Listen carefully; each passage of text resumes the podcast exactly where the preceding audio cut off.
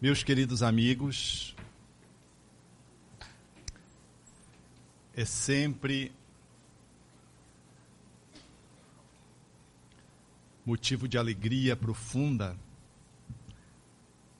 quando a castanheira tem a oportunidade de abraçar a araucária.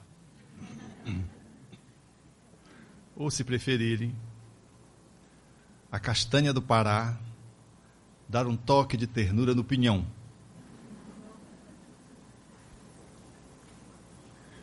Nós vamos conduzir o nosso encontro entendendo que estamos entre familiares de um mesmo grupo de pensamento, de vivências, de reflexões, de andança.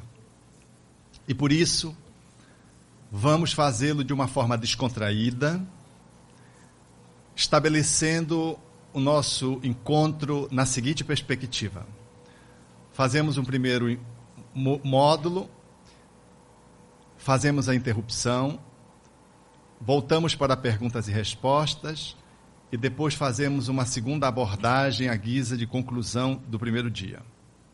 O mesmo se dará no segundo dia.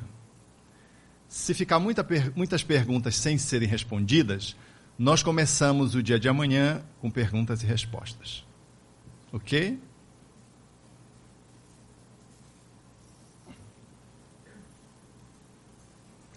Nós vamos entender que a proposição do Espírito de Verdade, quando sinaliza para Allan Kardec acerca desses dois pilares que mais me soam internamente de forma adequada como dois eixos para significar movimentos, o amai-vos e o instruí-vos esses dois pilares eixos funcionam como uma base para a sustentação do trabalhador espírita e, por extensão, da casa espírita. Logo, quando nós entrevemos essas duas propostas colocadas assim de forma bem genérica e ampla, nós vamos ter a oportunidade aqui de estar fazendo didaticamente um desdobramento à guisa de aprofundamento, procurando conectar-nos com o trabalhador e com a casa, fazendo sempre esse ponto e contraponto. E assim, nós vamos poder olhar o nosso movimento espírita, nos incluindo dentro dele, fundamentalmente, por entendermos que se o organismo das atividades espíritas e do movimento espírita tem como centro espírita a sociedade espírita como célula, a célula de uma sociedade é o trabalhador espírita. O tijolo que compõe, por assim dizer, a construção de um centro espírita, ele é representado por você, por mim, que somos os tijolos, os trabalhadores, os tarefeiros, que nos agregamos compondo a casa. Logo, nós vamos estar alinhavando aqui algumas reflexões, pegando o trabalhador, célula da sociedade, e pegando a sociedade, célula do movimento, para entendermos como é que se dá o trabalho de unificação em nível macro, do ponto de vista das atividades globais que o movimento espírita se atém, e em nível micro, você dentro da casa quando você articula dentro de você adequadamente o amai-vos e o instruí-vos, ensejando assim que você possa estar internamente bem integrado, bem posto do ponto de vista da sua participação, dando a sua contribuição para o espírito de equipe numa perspectiva de unidade e para que essa equipe desague numa sociedade que seja harmônica, que detenha, portanto, o seu funcionamento em base de fraternidade, de solidariedade, dando assim a oportunidade para que o trabalho possa ser operado nesse clima de natureza emocional. E, por extensão, uma casa que tenha essa performance, ela naturalmente atuará nas diversas URIs, regiões, como um instrumento de unificação, como um fermento para que o trabalho da ação de ficar junto, unificação, possa ser estabelecido em nível regional, em nível interregional, em nível estadual e por extensão. Desse modo, nós vamos aqui estar fazendo esse olhar. É um olhar ainda que detalhado, mas ainda é genérico. As perguntas nos darão ensejo de fazer este ou aquele aprofundamento, de conformidade com as necessidades intrínsecas do movimento e de cada um. Uma dimensão que nós vamos naturalmente posicionar de inicial, do ponto de vista da nossa estrutura pedagógica, é a dimensão social. Considerando que amai-vos e instruí-vos implica numa interação de natureza relacional. Nós, enquanto espíritas, lidando com o espiritismo, haveremos de estar bem conscientes de que a nossa tarefa de iluminação, ela só pode ser estabelecida pelas vias da convivência. O ato de conviver é o cenário, o palco, no qual nós vamos desempenhar os nossos papéis de forma mais adequada ou não, a depender de como nós articulamos o amai-vos e o instruí-vos. Mas a dimensão social, a dimensão da convivência, ela já nos remete para uma percepção de que o nosso processo de espiritualização, ele é interativo. Diferentemente de algumas posições filosóficas, religiosas ou ceitistas, que propõem uma iluminação em regime de afastamento da sociedade. Uma pessoa, ela consegue estabelecer um nível de iluminação a ser avaliado pela comunidade e por ela própria, a ser testado quando ela dá o testemunho da convivência. Porque ser um guru dentro de um claustro, experimentar a manifestação de uma virtude, colocado em sistema de ascese no isolacionismo, isso não corresponde à proposição que o Espiritismo traz, apoiado na proposta que Jesus nos ensejou trazer para a Terra. A nossa iluminação, ela não se dá em regime de exclusividade, num campo de distanciamento social. Portanto, qualquer coisa que nos remeta a mosteiro, claustro, com todo respeito a esses espaços, dentro do enquadramento filosófico e religioso onde eles se encontram, não pode ter, dentro daqueles que nos aproximamos do Espiritismo, nenhuma ressonância, já que um tipo de vida na qual você se colocasse margeando a sociedade, você estaria assumindo uma posição de covardia, considerando que o clamor do movimento espírita, que se empapa de espiritismo, é a convivência social. Aliás, é isso que dá respeitabilidade ao nosso movimento espírita no nosso país. É a capacidade que nós temos de dar respostas na convivência social, na interação da sociedade entre, na qual os centros espíritas estão colocados, em função da nossa efetiva ação no campo dos problemas humanos. O espiritismo, ele é reconhecidamente uma doutrina que faz um papel de alta categoria em função da forma como ele se coloca no contexto social, como sendo uma instituição com características bem definidas, detendo personalidade jurídica, mas trazendo um odor de cristianismo tão intenso que aonde há uma célula de espiritismo posto, ali aquele sistema onde ela está alocada se ressente pela positividade daquilo que ela exporta para a vida comum. O centro espírita dentro do nosso país, ele ganhou autoridade e respeitabilidade graças a essa postura de contato social de excelente qualificação.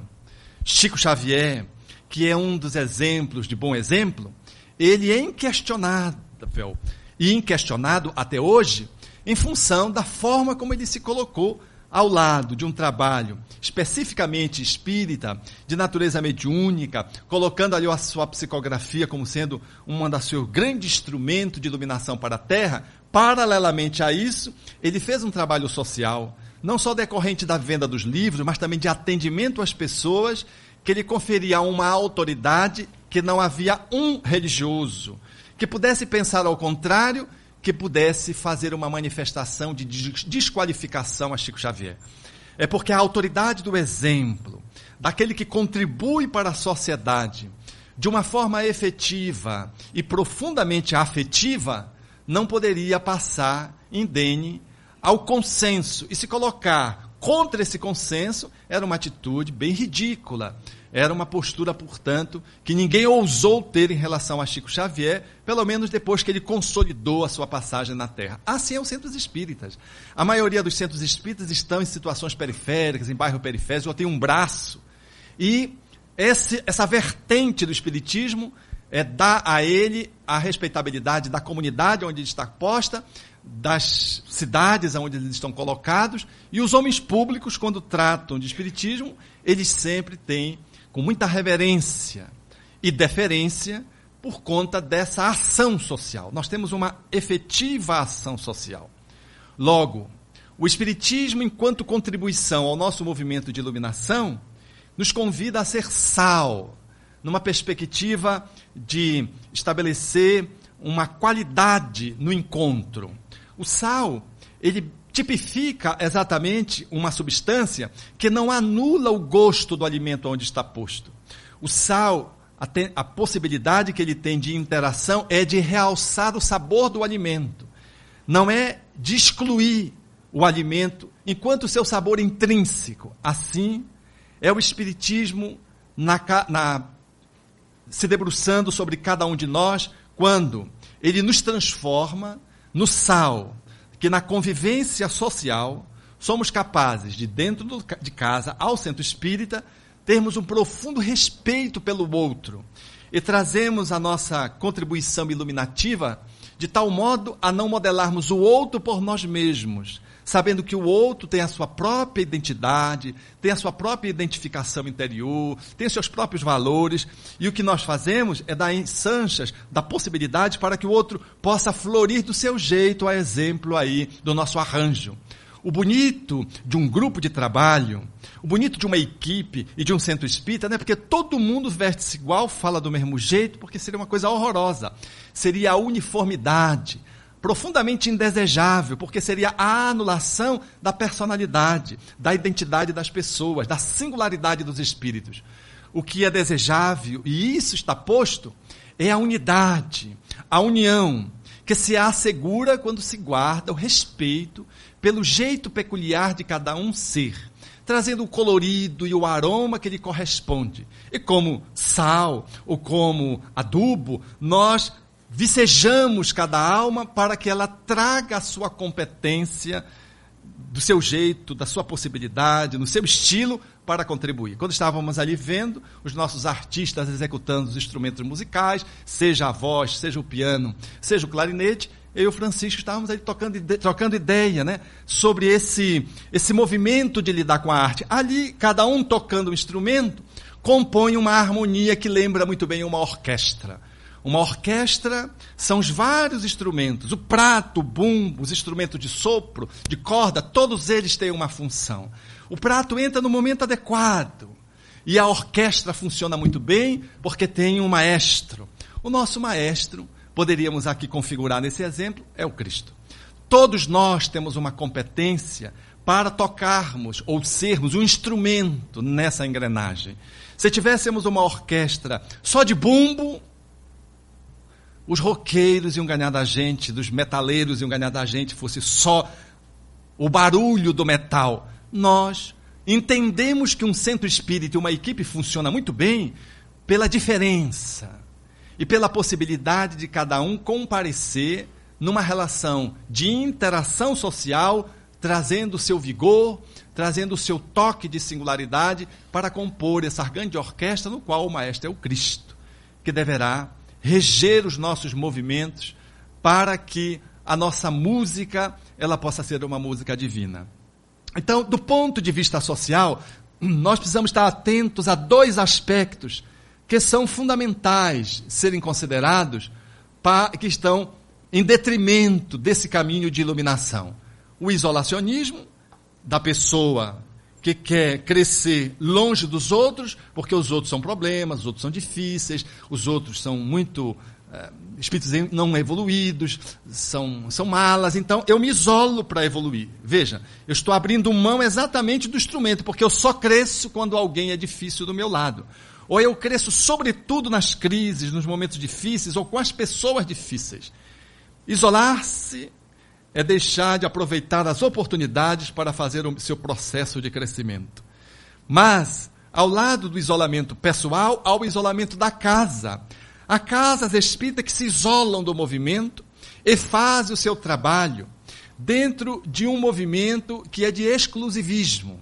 Isso é muito danoso para o grande organismo da família espírita, porque se a casa ela tem competência, ela deixa de socializar com as outras. E se ela está mais ou menos perdida ou se desvia, ainda que tivesse competência e estivesse harmonizada antes, ela não tem um elemento regulador, que é o grupo as outras casas. Então, estar junto com as outras casas, nesse movimento de união, de reunião, para que a união possa se estabelecer de uma forma mais segura, é saudável. Toda casa isolada ou tem uma postura egoísta, porque não quer compartilhar, ou de muita presunção, porque acha que sabe e às vezes não sabe. Deixa de aprender com a outra casa da região, da outra cidade, não troca, não permuta. E se entrar no desvio, no processo obsessivo, por exemplo, grupal, aquela casa vai por descaminhos, que ousa muitas vezes trazer a imagem espírita muito arranhada, porque tendo personalidade jurídica e tendo vida própria, ela pode usar o nome que ela quiser, mas ela deprime e altera o conceito que se tem de espiritismo na cidade, porque ela é uma casa que tem uma prática que não corresponde ao espiritismo, mas ela se diz espírita. Eu conheço algumas experiências dessa ordem. Em Belém nós temos uma casa assim, ela se diz espírita. Mas o mal que ela faz, porque ela vive isolada, e ela se propõe a fazer curas, e aí se você chegou lá com a maior perturbação que você tiver, você de repente se transforma em instrumento de cura. E quando você vê, já estão chamando você para estender os braços para você curar. Porque toda perturbação eles entendem como mediunidade. E já de um passo para o outro, a pessoa é transformada em missionário na casa. Ora, um perturbado que já está perturbado, quando você diz que ele é missionário, ele fica mais perturbado ainda. Então, quantos psicóticos servem naquela casa, aumentando o seu, o seu grau de transtorno mental, em função desse manejo inadequado de uma casa que está isolada? Quantas casas nós observamos que nesse caminho eram casas harmoniosas, mas que desconectadas do movimento entraram por um pequeno desvio.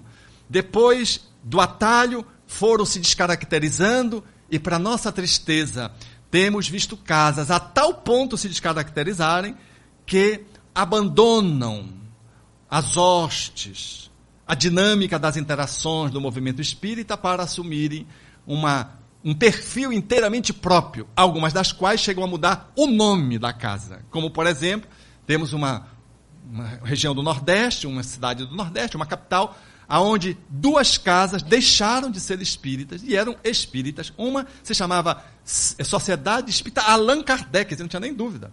A outra, Joana de Ângeles. Olha, se Allan Kardec não deu jeito, quanto mais Joana de Ângeles. Não segurou a casa. Os tarefeiros isolados entraram por um descaminho e hoje eles são centro é, evangélico de renovação.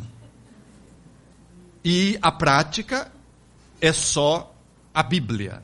Não tem mais um livro espírita. E não tem nenhuma prática espírita na casa. Foi se descaracterizando aos poucos, os livros começaram a ser só as Bíblias, foram se retirando os livros espíritas, depois se suspendeu a aplicação do, da bioterapia, do magnetismo do passe, a fluidoterapia, e depois foi, foi quando vê, mudaram a casa. Estão, uma delas está em instância judicial, porque não se podia mudar estatuta, estatutariamente a, a, a, natureza da instituição, e mudaram a natureza, e, e, e, os companheiros, alguns mais lúcidos da casa, não concordaram com aquela mudança, que resultou inclusive na mudança do nome da instituição, que mudou de nome para ser Centro de Renovação Cristã. Então vejam, mas tudo isso não começou assim, não foi num dia para o outro simplesmente. Foram dias após dias de casas espíritas funcionando isoladas. Então tenhamos muito cuidado, enquanto dirigente de centros espíritas, para podermos manter não só a nossa postura individual, de interação social, que para o Espiritismo é muito claro, de que nós não deveríamos nos isolar, mas também, coletivamente, a casa não se colocar à margem do movimento. A pretexto de já saber, a pretexto de não querer partilhar os seus conteúdos, porque ela tem muito trabalho para fazer, ela não vai se preocupar com o movimento. Como é que ela vai para o encontro regional? Perder tempo se os companheiros já têm 30 anos de espiritismo, se tem tanto conhecimento e tanto conteúdo, vá lá para contribuir, para partilhar, para confraternizar, para ajudar as outras que só têm três anos, só têm três meses. Então, o nosso pensamento é um pensamento, enquanto movimento espírita, coletivo. Precisamos compor a grande família espírita na linguagem kardeciana de O Livro dos Médios, e poderíamos estar nos visitando, dizia ele, para poder manter essa grande família dentro das características da caridade, da fraternidade que o Espiritismo traz como cunho que nos identifica enquanto identidade coletiva de, que o movimento espírita apresenta. Mas também, se é verdade que essa proposição está posta aí do isolacionismo, uma mistura ela é profundamente indesejável. E a mistura do centro espírita está quando o centro espírita começa a fazer algumas licenças às modas. Talvez aqui para o sul não tenha, porque Paraná é Paraná já tem o na. Mas o Pará, que só tem o Pará, não tem o na, tem muita confusão. Aí o povo quer botar uma luz aqui, aí o povo já quer fazer um, uma cirurgia mediúnica ali, aí já tem um outro que traz um outro ingrediente, sem sempre uma novidade. Então a casa espírita, ela vai abrindo concessões para coisas que são respeitáveis, mas que não tem espaço de funcionamento dentro da casa espírita como finalidade do centro espírita. A finalidade do centro espírita é estudar, divulgar e desenvolver a prática do Espiritismo numa perspectiva kardeciana. Essa é o objetivo de um centro espírita. Então, se é para tratar do Espiritismo, a nossa livraria, por exemplo, ela não pode ter livro de tudo quanto é jeito. Há livrarias, desculpe-me, e por isso nós antecipamos, estaríamos em casa para falar de uma forma mais aberta. Há livrarias que você entra, você não sabe que tipo de livraria é aquela. Ela pode ser universalista, eclética, ecumênica, mas não é uma livraria espírita. Porque você conta os livros espíritas. Porque é uma misturada. Aí quando você vai perguntar, as pessoas não, mas as dificuldades financeiras. E aí o nosso raciocínio econômico, não é um raciocínio doutrinário. E a doutrina espírita então começa a ceder o seu espaço de espiritismo para outras práticas que, repito, às vezes são louváveis, seja das terapias alternativas, seja de culturas religiosas outras, filosofias. Nada do que ter uma biblioteca onde você tem os livros bem especificados, os livros de teosofia, os livros de materialismo, para ensejar o estudo daquele que vai pesquisar na biblioteca. E está lá o nome da categoria no qual aquele livro se insere. Mas uma livraria espírita, ela precisava ter livros espíritas se achar conveniente que ter alguma obra sintonizada com o pensamento espírita, deveria ter ali, naquela prateleira, a especificação. São obras científicas e que têm razão de ser com o pensamento espírita, mas estariam ali. A pessoa sabia que não estava comprando um livro espírita, mas está comprando um livro que está afinado com o pensamento espírita. Está sintonizado com o pensamento espírita. Mas a livraria, na sua globalidade, ela traz o espiritismo como sendo o seu produto de oferta. Porque se eu vou numa livraria católica, eu quero comprar um livro católico. Se eu vou numa livraria Seichonoye, eu quero uma livraria, um livro do Seichonoye. Eu não vou procurar um livro espírita na livraria Seichonoye, porque não faz sentido. Se eu vou numa livraria esotérica, eu quero um livro que trate de esoterismo. Então, essa mistura que nós fazemos, a pretexto econômico, a pretexto de flexibilidade, ela gera uma permissividade na caracterização dos nossos espaços espíritas. Então aí o passe já é rebuscado, aí já tem que ter uma vestimenta, aí já tem que ter uma luz diferente, aí já tem que ter uma musicoterapia que dê ensejo para que o passe tenha um sentido quando é para criança, quando é para jovem, quando é para adulto.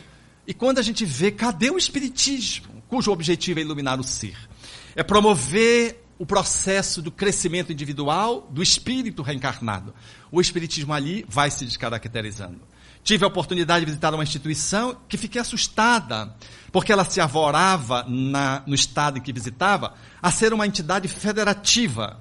E não era federativa, ela fazia um movimento paralelo. E nós fomos para tentar fazer uma mediação, demover os companheiros daquela atitude insana, porque já tinha uma federativa.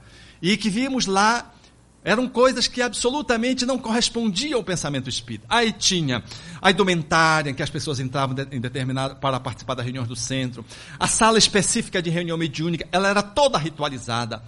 Tinha pirâmides, tinha os processos que viabilizariam a radiestesia, tinha o processo cromoterápico, quer dizer, era um carnaval, cheio psicodélico, cheio de cores, de movimentos.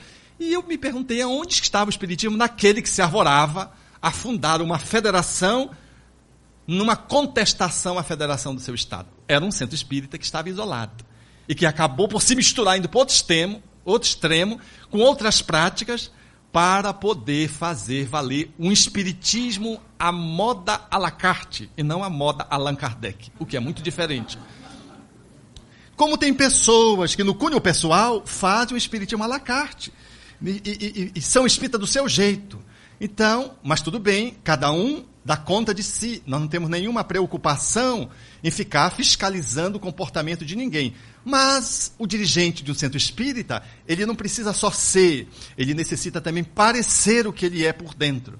Então imagine um dirigente espírita com práticas que envolve culturalmente outros aspectos eh, vocacionados a outras religiosidades, ou movimentos de superstição, ou atitudes exóticas, seja no vestir, seja de adereços, adornos. Isso também é um processo de mistura, porque a esposa tem uma outra crença, aí ele pega, pega o dente de coelho da esposa, pega lá a, a, a, estrela de Davi, já põe no peito. Quando você olha, você não sabe se a pessoa tem tanta coisa, se é uma pessoa, um ser, uma mulher, um homem, ou se é uma árvore de Natal andando de tanta coisa de várias religiões. Atira para todos os lados. Mas ele é o dirigente do centro espírita, é o presidente. Então é uma mistura que, do ponto de vista da convivência social, não nos é lícita. Emmanuel, eh, Chico Xavier foi muito lúcido quando falava que, em termos de ecumenismo, o Espiritismo acolhia o ecumenismo como respeito a cada crença, não como esse amálgama que às vezes a gente quer fazer. Por quê? Porque a gente não tem conhecimento de Espiritismo. Uma pessoa, eu, uma vez eu vi uma senhora estava num transe e me chamaram para poder atender na instituição que eu frequentava. Instituição muito respeitável. E aí, quando eu desci, era uma senhora que estava pretensamente em transe, com uma toalha na cabeça, gritava, cuspia numa cadeira de rodas, chutava todo mundo. E os companheiros disseram, Alberto, ela incorporou e não sai. Já demos passe, fizemos passe um, passe dois, passe três. Porque a gente vai inventando passe quando não tem, né? O passe era o passe normal. O passe 12 eles tinham feito um grupo, esvaziado a sala, fizeram ali um passe de corrente. Kardec contestou essa linguagem de corrente. Não existe essa corrente de dar a mão e, sobretudo, dar. Aí, quando eu vi, tinha uma senhora jogando água. Eu digo, o que a senhora está fazendo? Ela disse, não, nada funcionou, então eu estou jogando água fluida na pessoa. Quer dizer, é impressionante o nosso conhecimento. Ele vai, quando ele é checado, testado, Aí a gente começa a transigir. Ela estava jogando água benta. Só botava, não jogou o éter porque não tinha o éter.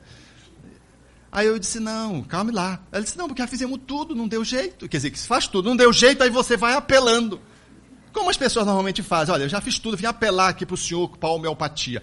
Como se estivesse elogiando a homeopatia, né? Vim apelar. Ou então dizem na casa espírita, né? Eu vim aqui porque eu cansei de tudo, então vim apelar aqui para vocês. Quer dizer, vocês é o apelo último que reside, porque é o demônio que está na periferia e que eu chego lá. Com muito medo, mas não teve outro jeito.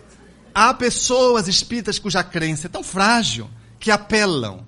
E logo, tomando conhecimento da senhora, nós fizemos um encaminhamento que era pertinente. A senhora é, precisava ir para uma unidade psiquiátrica. Ao que a pessoa do grupo de passe perguntou, mas e a incorporação? Eu digo, se ela desincorporar, ela morre, porque o, a incorporação é dela nela mesma. Ah, ela não está incorporada, não, não é psicofonia. É que a pessoa está em surto. Nós já fizemos, demos o passe. O passe junto, o passe com grupo, jogar água fluidificada nela, fizeram tudo. E ela não está ofendendo vocês porque seja espírito, não. É ela própria que está surtada. Agora precisa do medicamento para atender as necessidades orgânicas, para sair do surto. Eu digo, ah, é? Ah, é. Porque espiritismo não é mágica, gente. As pessoas acham que chegar no espiritismo vai fazer mágica, o espiritismo vai fazer tudo, vai resolver tudo. Não, o espiritismo dá a sua contribuição mas não substitui a contribuição das outras ciências. A gente pensa que espírito segura tudo. Eu lembro de uma outra casa, Belo Horizonte, que os espíritos chegavam na reunião mediúnica e disseram assim, ó, dê uma olhada nas fundações da casa. E o povo achou que eram as fundações doutrinárias, examinavam, estava tudo bem. Olha, o espírito depois veio e deu uma outra fala no mesmo sentido. Deu uma, uma olhada no prédio. E o povo, no prédio, deve ser obsessor, porque o espírito está preocupado com prédio. O espírito não está preocupado com prédio. E não, não valorizaram. Gente, à noite, o centro desmoronou. Ele ficava na beira do rio, o rio foi corroendo, corroendo, corroendo pela erosão, comprometeu a base e o centro espírita desmoronou. Os espíritos não fazem alicerce, gente. Quem tem que fazer alicerce é a gente. Nós não dispensamos engenharia. O espiritismo não é contra as ciências. O espiritismo veio para fazer a conjugação, a aliança da ciência e da religião. A grande competência do espiritismo é fazer conexão, é ser interlocutor entre os caminhos da ciência, que muitas vezes, ou do conhecimento, que se digladiam como filosofia, ciência, religião. O Espiritismo vem e faz a arte da conjugação. Mas ele não veio para anular religiões, ciências, filosofia, não veio. Mas ele tem a sua identidade própria. Não podemos, então, misturá-lo dentro de nós mesmos, muito embora possamos fazê-lo na sua, na sua vida pessoal, e ninguém tem nada a ver com isso. Mas quando você assume uma casa, cuidado e quando você estiver integrado à casa, cuidado para que a casa também não se descaracterize ou não se isole. A posição do Espiritismo é essa, a da convivência. Esse é o espaço de excelência que nós vamos estar mirando. Há uma dimensão física, corporal, que nós precisamos considerar fazendo parte do nosso trabalho de crescimento no amai-vos e instruí-vos.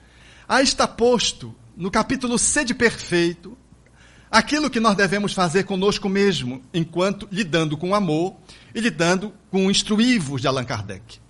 Ele colocou exatamente no capítulo Sede Perfeito, no último item, quando fala de cuidar do corpo, fala do cuidado que a gente tem que ter para com o espírito, mostrando que a relação com a dimensão corpórea nossa tem que estar bem distante dessas duas posições: a mortificação a pretexto de sermos espíritos, nós não vamos valorizar o corpo, ou então o movimento inverso, muito próprio hoje dos dias modernos, no movimento da vigoroxia, que é a patologia daqueles que se ficam atrelados academia e passam quatro horas por dia na academia.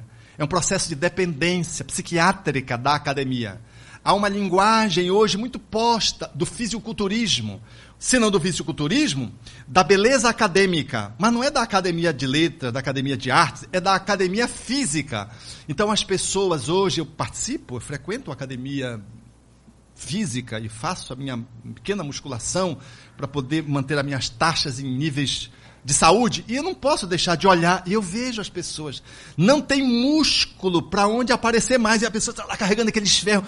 E meu Deus, carregasse algumas latas na periferia, alguma daquelas panelas, fazia melhor, porque fazia o músculo e dá, servia a comunidade, porque a dificuldade são homens para carregar aquelas panelas nos, nas supões, né, na periferia. Mas a pessoa faz aquilo e sua, e olha, e fica olhando para o espelho, fica olhando para o espelho. A maioria bombado. Porque não dá no exercício físico, o músculo que aparece não é suficiente para o parâmetro de beleza, especialmente dos jovens, ou dos adultos jovens, incluindo os adultos jovens. A pessoa tem que ficar bombada. E o que, é que ela faz? Ela toma bomba, toma hormônio. Então você olha o corpo daquela pessoa, você vê que é anormal. Um bíceps anormal, um bumbum que parece uma tanajura, está normal aquilo. E a pessoa, quando você olha, não tem uma gordura em lugar nenhum. E a pessoa não está satisfeita, está fazendo e está usando bomba, porque os profissionais da área que não têm ética veiculam, quando não vendem, sinalizam onde se compra as substâncias hormonais que vão dar uma dimensão para os músculos, deixando aqueles corpos, entre aspas, sarados. Na verdade, eles estão doentes, porque eles estão impregnados de química. A nossa proposição como espíritas é cuidarmos bem desse corpo. Cuidar. É o caminho do meio, e por isso nós estamos nos colocando aí no meio. nem a mortificação do corpo, tampouco o processo do culto ao corpo. O espírita, portanto, é aquele que faz da relação com seu corpo uma interação em um templo que ele habita para aprender a se espiritualizar. É a nossa vestimenta sagrada. Nós não podemos deixar de considerá-la. Dar alimento, remédio, atividade física, oferecermos ao corpo uma visitação aos profissionais que possam fazer o asseguramento da sua manutenção de funcionamento, de harmonia, de saúde, é um ingrediente necessário, o check-up, check-ups hormonais. Nós precisamos fazer isso se somos espíritas. E estamos entendendo o Espiritismo e estamos nos amando nessa relação de amor que o Espiritismo nos enseja, a começar por nós mesmos. Então, nada dizer, não, eu sou espírito mesmo, esse corpo vai morrer. Mas ele pode morrer antes se você não cuidar. Então, há pessoas que não se cuidam.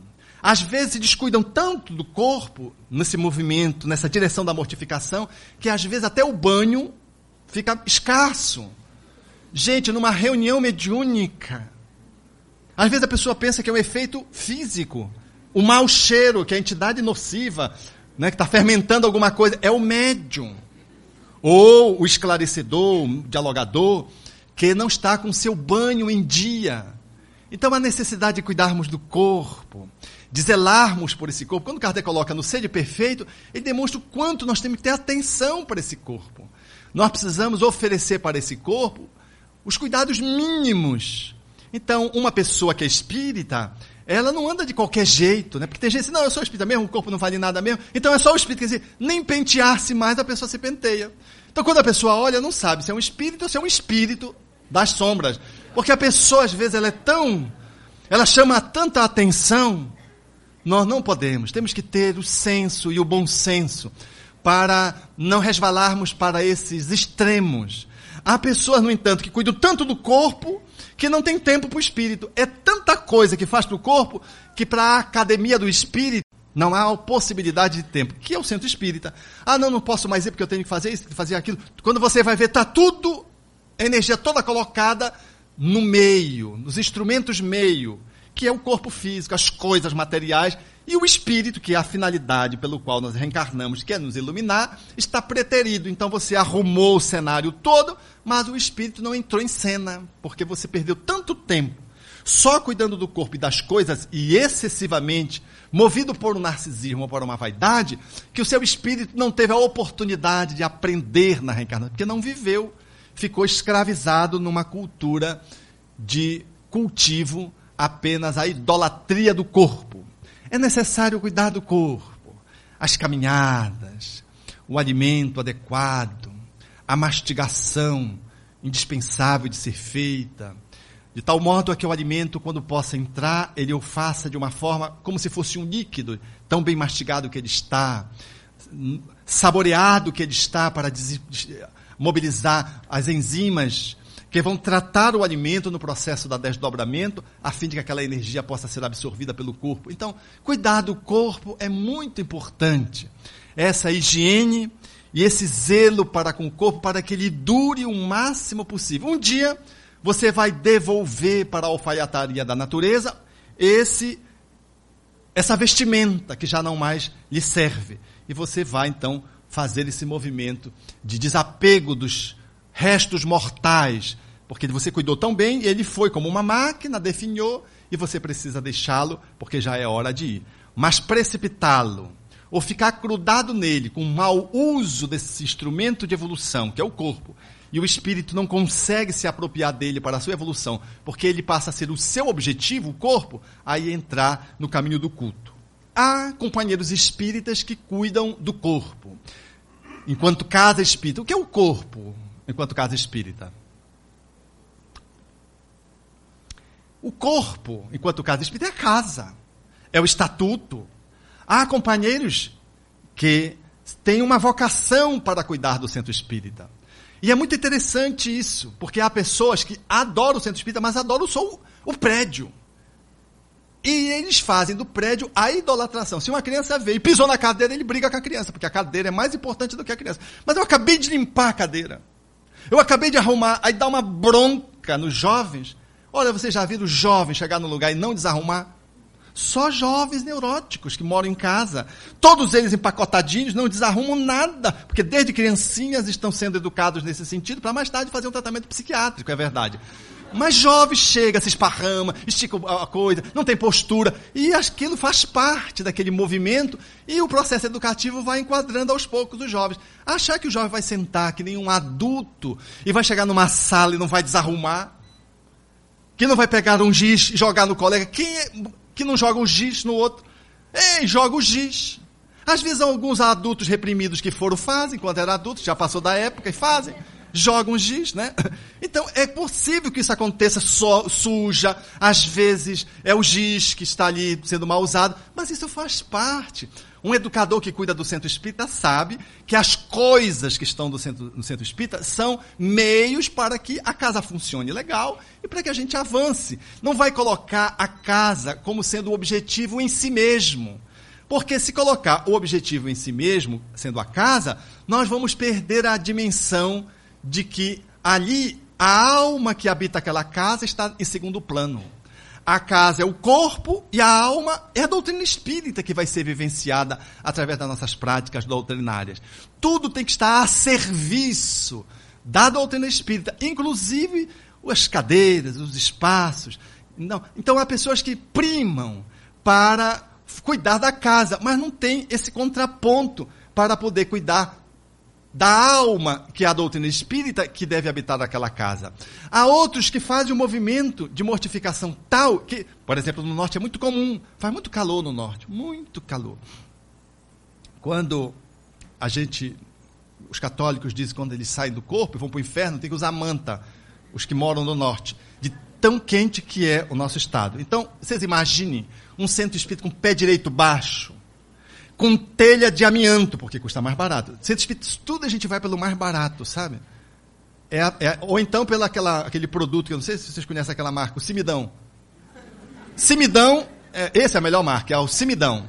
Então é o, é o Simidão. Ninguém dá uma telha de barro, dá uma telha de amianto. Aí fica aquelas telhas de amianto. Que, gente, num centro espírita, como eu tive a oportunidade de frequentar no interior do Pará, pequenininho, todo fechado, apenas um basculante, uma porta de entrada, telhas de amianto e um avião que era um ventilador. Uh, gente, nem obsessor entra naquele centro. As pessoas ficam boas porque o obsessor fica, não entra, ele não aguenta. Tudo por causa de economia. Aí esse pensar, ai não, nós temos que ser simples. Gente, Tiberíades era simples, mas tinha ventilação, Tiberíades. Tinha um pé direito altíssimo. Tiberíades, o céu era o limite. Então, às vezes, a gente vai por uma pseudo-humildade, que é uma simplicidade ignorante, burra, porque ela não ajuda, porque não tem quem concentre doutrinariamente as bicas, porque quem frequenta esse centro espírita não faz sauna. Porque ao mesmo tempo que está no centro espírita, está fazendo sauna obrigatoriamente. É impossível, porque o vento que circula com aquele avião lá dentro, ele não tem por onde sair, é um basculantezinho. é um basculante, vocês estão pensando que é um basculante, um basculante, dois negocinhos fazem assim. Mas por que não tem uma janela? Porque o ladrão pode entrar. Gente.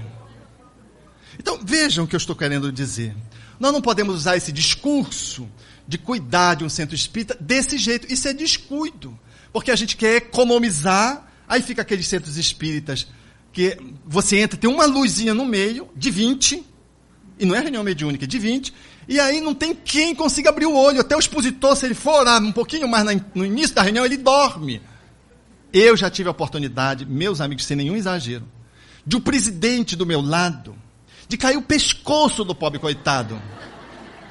Mas o centro espírita daquele, aonde não tinha a menor condição de se poder assistir uma palestra. O melhor que a pessoa faz, tinha que fazer mesmo era dormir. Dormir, acho que era o negócio mais, a opção mais criativa. Pelo menos você estava repousando um pouco. Porque ouvir era difícil. Ver você não via mesmo. Aquela escuridão.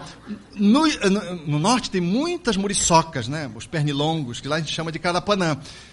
Sem chamá-los, eles vêm. E eles vêm mesmo, com luz menorzinha e calor. Ah, os homens ainda têm um, um, um dispositivo de proteção natural, que são os cabelos. Mas as mulheres que não têm pelo, tem que usar perna de calça até embaixo. Mas o calor. Gente, é muito bonito ser espírita no norte. Porque você evolui. Evolui.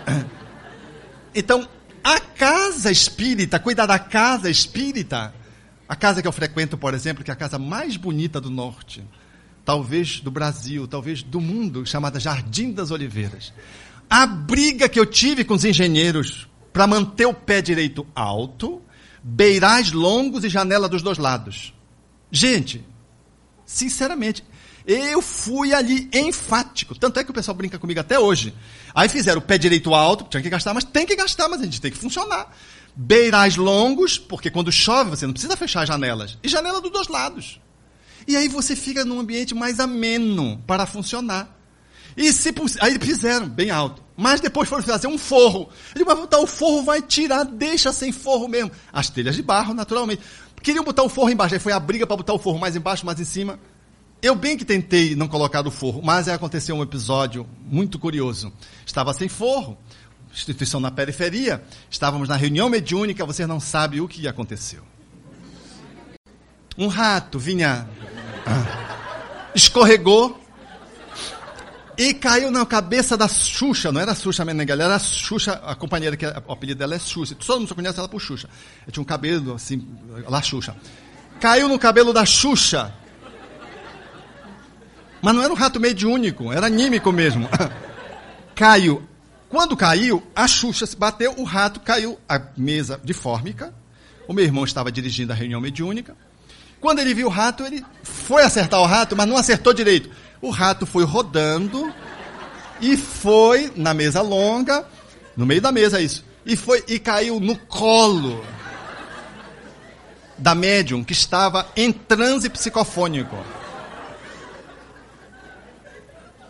Não sei por que cargas d'água. Ela veio do trabalho e não tirou o blazer. Porque Be Belém não se usa paletó, blazer, muito pouco, só ambiente acondicionado, né? O rato caiu no colo dessa moça e começou, pateticamente querendo fugir daqueles monstros que éramos nós, subiu pelo blaze e foi se aninhar aonde? Aqui, gente.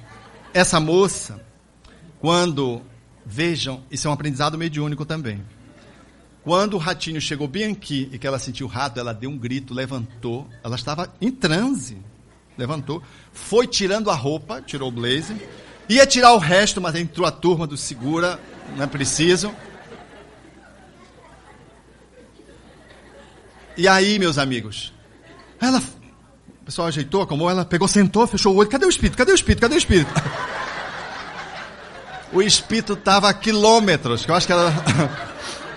Junto com o rato, acho que o rato até hoje. Depois desse episódio, eu abri mão e nós fomos colocar o forro por causa desses ratos. Mas ainda assim foi a briga do forro mais embaixo, mais para manter o pé direito alto. Casa espírita, tem casa espírita que você senta e eu duvido que o obsediado não cure. Porque o, o, a, o, a, a, cadeira, o banco é tão duro e tem tantos espetos, não tem como a pessoa ficar sentada. E não tem como assistir a palestra, porque quem tem problema de coluna, as pessoas de mais idade, imagine sentar num banco duro daquele. Então não tem como. Então nós confundimos a marca simidão e humildade com uma casa que fica na contramão de estar estabelecendo um acolhimento para as pessoas que chegam, para que os espíritos encarnados que estejam ali possam estudar, aprender espiritismo.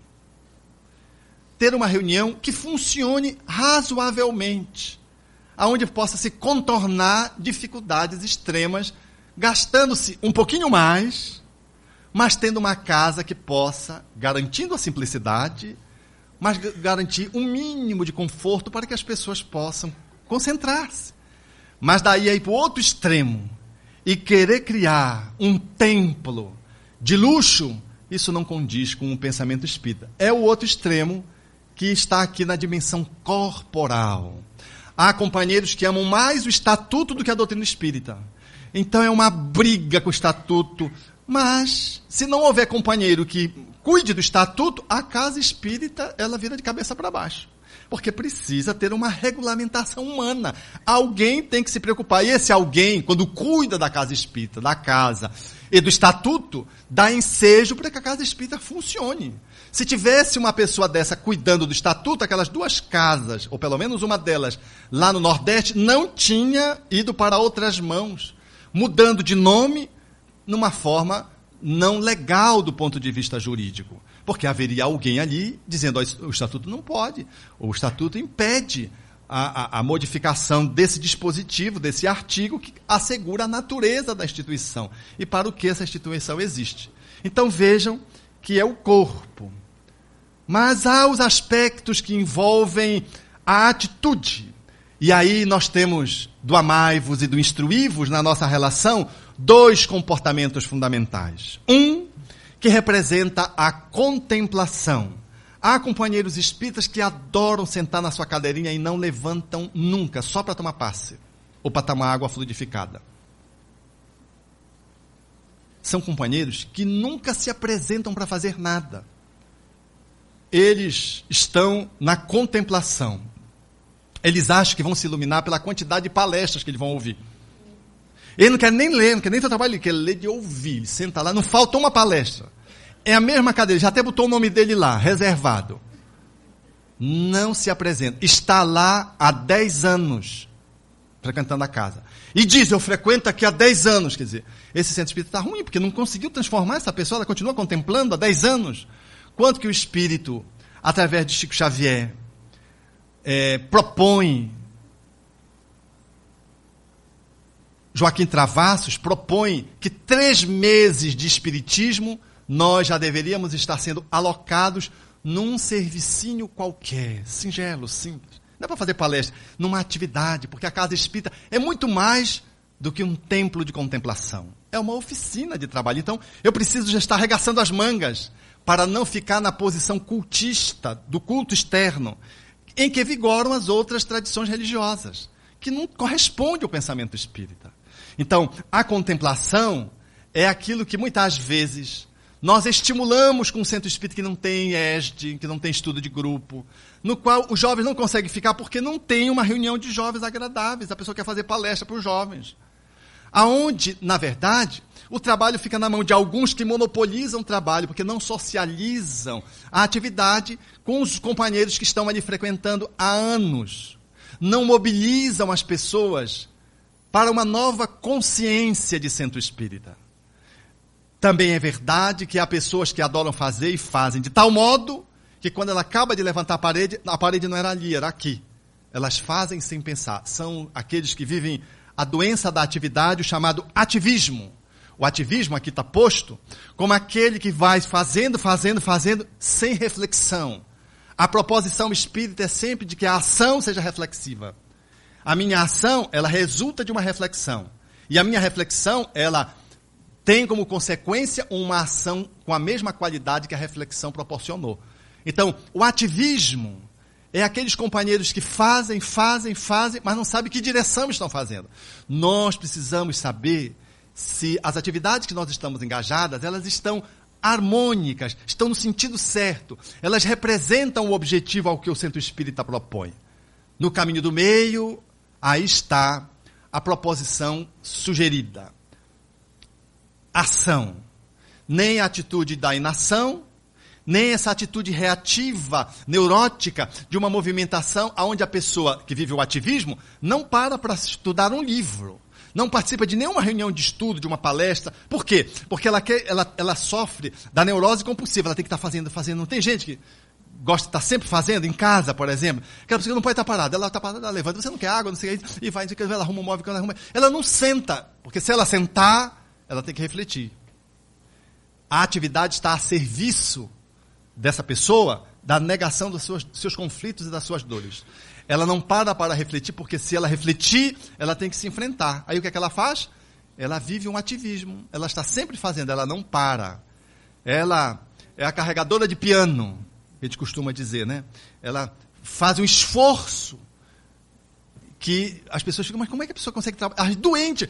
Para, porque mesmo doente ela não para, porque se parar, ela vai ter que encontrar-se. E ela não quer refletir sobre quem ela é, pelo que ela está trabalhando tanto, como é que está a direção da sua vida. Então, nós precisamos encontrar aqui uma solução quando, ora, nós nos resvalamos para um ativismo, aonde o repouso fica comprometido, o estudo fica comprometido. Por exemplo, há nas, nas casas espíritas uma, uma cultura assim, se é médio, pronto. Aí eu acho que eu sou médio, aí eu estou dentro da casa espírita, estou trabalhando como médio, eu não preciso mais de nada. Não, eu já, tenho, já estudei espiritismo ali, as obras de Kardec, já frequento o espiritismo há 35 anos, eu estou aqui agora na casa. É como se fosse um sábio. O espiritismo é uma doutrina para se estudar a vida ou as vidas que vamos ter ainda por inteiro por inteiras. Vidas, por mais longas que sejam, nós não vamos aprender o Espiritismo na sua extensão e na sua abrangência. Porque nós somos seres infinitos.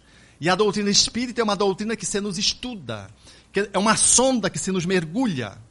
Então, quando nós assumimos essa postura, nós estamos numa postura equivocada. E ficamos como médios da repetição, paralisados no tempo. Então, por exemplo, no grupo que participamos, uma pessoa só participa da reunião mediúnica se ela estiver num grupo de estudo sistematizado. Para chegar na reunião mediúnica, ela já tem que fazer estudos, mas ela, para ela se manter na reunião mediúnica, ela tem que se manter num grupo de estudo sistematizado. Vejam, para que a nossa atividade não seja uma atividade aonde no centro espírita nós não abramos espaço para podermos estar refletindo, analisando, mergulhando no pensamento espírita. Querem ver um exemplo? Quantos livros vocês leram esse ano de Espiritismo? Não precisam responder.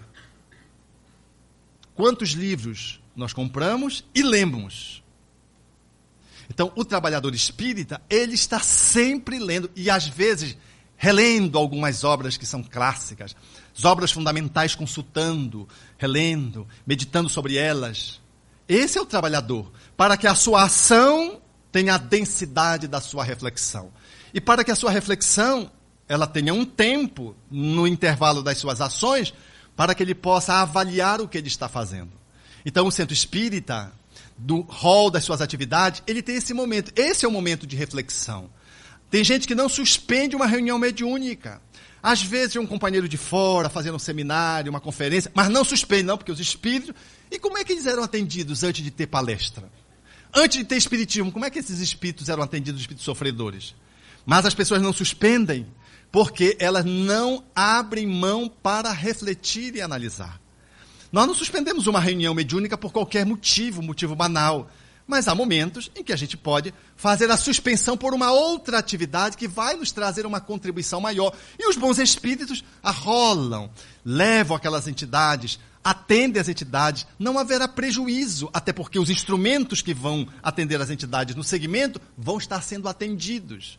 Então, intervalos para reciclagem, para oficinas, para encontros como esses, seminários, os centros espíritas, enquanto seus trabalhadores, precisam estar abrindo espaço para poderem participar. Aquele dirigente espírita que nunca senta, porque ele está sempre em atividade, ele está sempre em atividade, ele nunca para, porque ele é para tudo. Esse está no ativismo. A gente pensa que ele é um excelente dirigente, porque ele está sempre trabalhando, mas ele não estuda, ele não reflete. O amor sem instrução, ele culmina em processos degenerativos compulsivos. Amor sem instrução descamba para um processo de apaixonamento degenerado. É necessário o equilibramento. Amai-vos, instruí-vos. Mas às vezes nós não conseguimos considerar isso, como nós estamos aqui analisando. Há uma dinâmica que nos envolve no amai-vos, instruí-vos, que é a dinâmica emocional. Nós espíritas, que nos colocamos nessa condição de espíritos encarnados nesse mundo de provas e expiações, temos emoções. Emoções de medo, emoções que envolvem agressividade, que comparecem de uma forma variada na nossa vida, emoções que envolvem tristeza, emoções relacionadas à alegria, emoções que comparecem com o nome de ansiedade, de inveja, de ciúme, de doação, emoções que trazem vários nomes. Nós, no exercício do amai-vos e do instruí-vos, estaremos nesse caminho de estar olhando para as nossas emoções. Nós espíritas temos muita dificuldade para lidar com algumas emoções. Por exemplo, fazer uma enquete aqui agora nesse momento.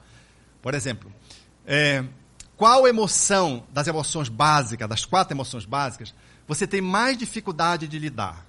Você vai levantar o braço. Primeiro eu vou dizer as quatro: alegria, agressividade, medo e tristeza. Qual é que você tem maior dificuldade de lidar? Alegria, levante o braço. Quem tem dificuldade de lidar com alegria? Uma pessoa só. Raiva.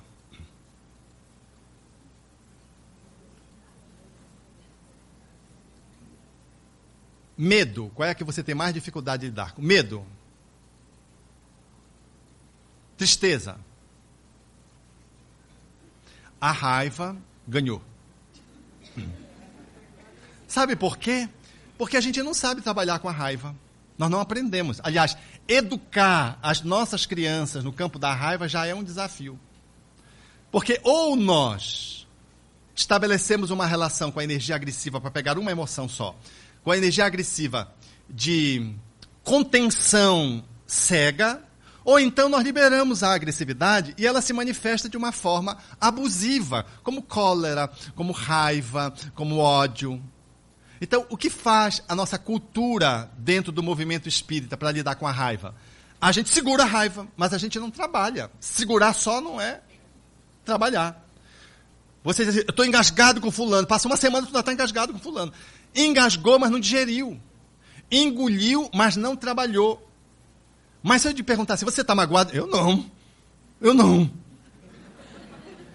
Por quê? Porque nós não temos permissão para dizermos que estamos magoados. Estamos magoados. Qual é o problema de dizer? Porque se você está magoado, vai para a reunião de desobsessão.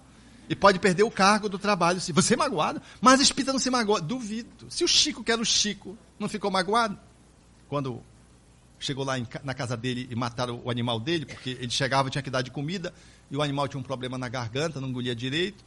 E aí a pessoa, vendo, a vizinha, vendo que o Chico tinha esse trabalho adicional, deu uma ajuda para o Chico, empurrou o animal para desanimar. Quando o Chico chegou, o animal estava morto, tinha sido envenenado, mas não sabia. Depois ele soube, quando ele soube, ele ficou magoado com a vizinha. Ficou magoado com a vizinha. E lá pelas tantas, na psicografia, o Emmanuel disse: Você está magoado. Não estou, está magoado, então estou. O que é que eu faço? Ah, você vai ter que fazer um benefício a ela, mas foi ela que me magoou. Disse, mas também não sou eu que estou dizendo, isso é Jesus que disse que a gente dá para quem nos faz o mal, a gente dá o bem. Essa receita não é minha. Aí o Chico foi se informar com a vizinha com quem ele estava magoado. O que é que ela precisava? Ela precisava de uma máquina de costura. Vocês imaginem um quarto ano primário, funcionário público naquela época, comprar uma máquina de costura. O Chico comprou e vai pagar ainda as prestações na próxima encarnação. Porque não tinha dinheiro para pagar uma máquina de costura, deve ter sido um sacrifício imenso. Ele comprou a máquina de costura e deu de presente. Quando deu de presente, a vizinha, sem saber, porque estava ganhando aquela máquina de costura, achando que talvez estivesse abafando, mas era uma mágoa que estava dando a máquina de costura para ela. A vizinha ficou tão feliz e diz o Chico que a mágoa passou. Estava interferindo na psicografia. Porque era um processo sutil. Ele não se dava conta. Foi inconsciente. De tão sutil que era. Veja como interfere na nossa vida um ressentimento, uma encrenca. Quem tem sogra aqui? Pronto. É natural que você tenha desafios, porque a sogra é a mãe do outro. E toda mãe acha que o seu filho só pode ser amado do jeito que ela amou, porque só a mãe sabe do jeito que o filho deve comer, do jeito que o filho deve vestir, do jeito que ele deve deitar. Então ela telefona para casa do filho. Como é que é que o meu filho vai comer hoje? Não, feijão não pode ser assim, não. Aí começa a dar teco. A pobre coitada, a outra lá não aguenta. Por isso, sogra. Sogra, sogra você não ouve falar de sogra, né? Mas sogra tem essa má fama. Tem a má fama porque mãe acha que é a representante de Deus direto na terra. Acho que ela, não, não ela não acha que é representante, ela acha que ela é Deus. E ela exorbita desse papel. Aí o filho vai, ou a filha, e ela fica dizendo: Não, mas minha filha nunca viveu assim. Não, minha filha não gosta do pão assim. Pronto. Quando chega na casa, na qual ela já passa a ser detestada, ela quer arrumar a casa do jeito. Gente, a casa não é dela, é da filha dela, é do filho. Sabe, mas meu filho não pode viver aqui nesse pardieiro. Aí vai ajeitar a casa do filho. Pardieiro nada. É a casa do filho. Mas a mãe, porque não está do jeito que ela estabelecia no quarto do filho, ela vai querer ajeitar o quarto, a casa do filho.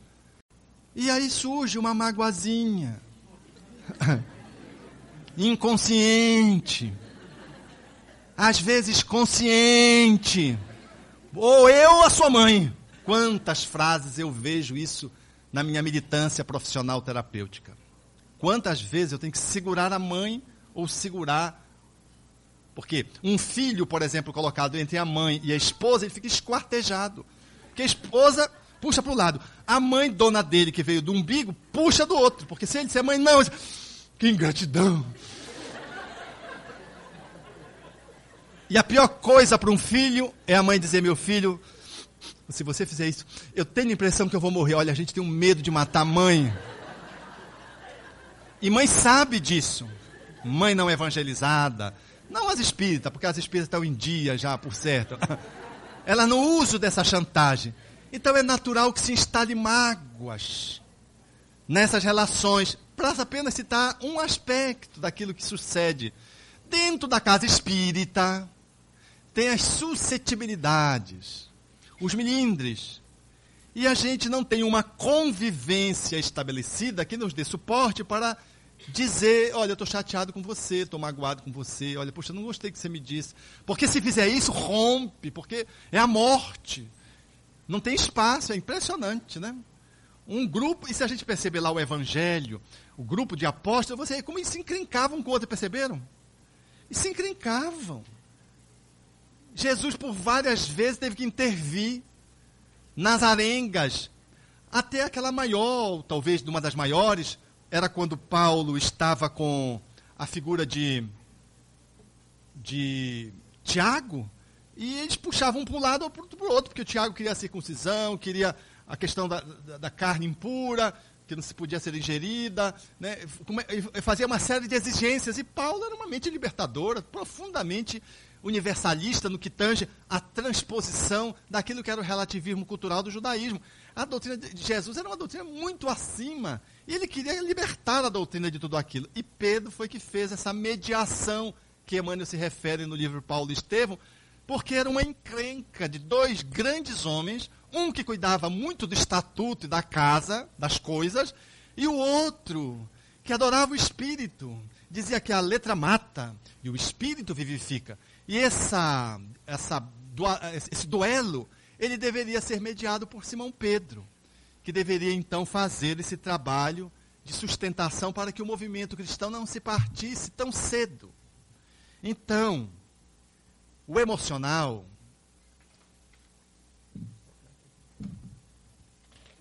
Oi. Tim. Vivo. Claro. Claro, nós fomos desclassificados, poxa. Isso é para mexer com a raiva de vocês. Embutida. É uma raiva espírita. Os preconceituosos dizem é uma raiva branca. Raiva branca a pessoa fica branca de raiva, tem outros que ficam vermelhos de raiva, né?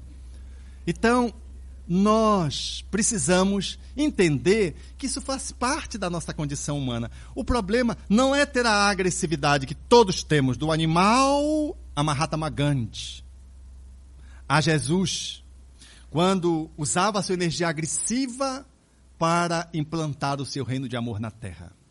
Uma energia vigorosa, que estava desconectada da destrutividade, que estava colocada na direção apenas do crescimento, da evolução, da construção do ser humano.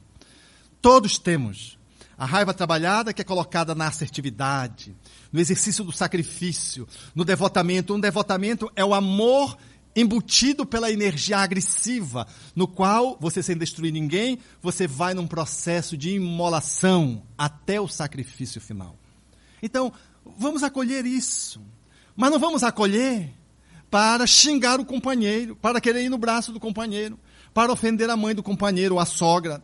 Não nos cabe, não, não nos é ético esse comportamento também. Ele é destrutivo, ele é abusivo. Mas tampouco nós não podemos negar a possibilidade de conversar com companheiros, eu estou chateado com você, para poder abrir um espaço de entendimento.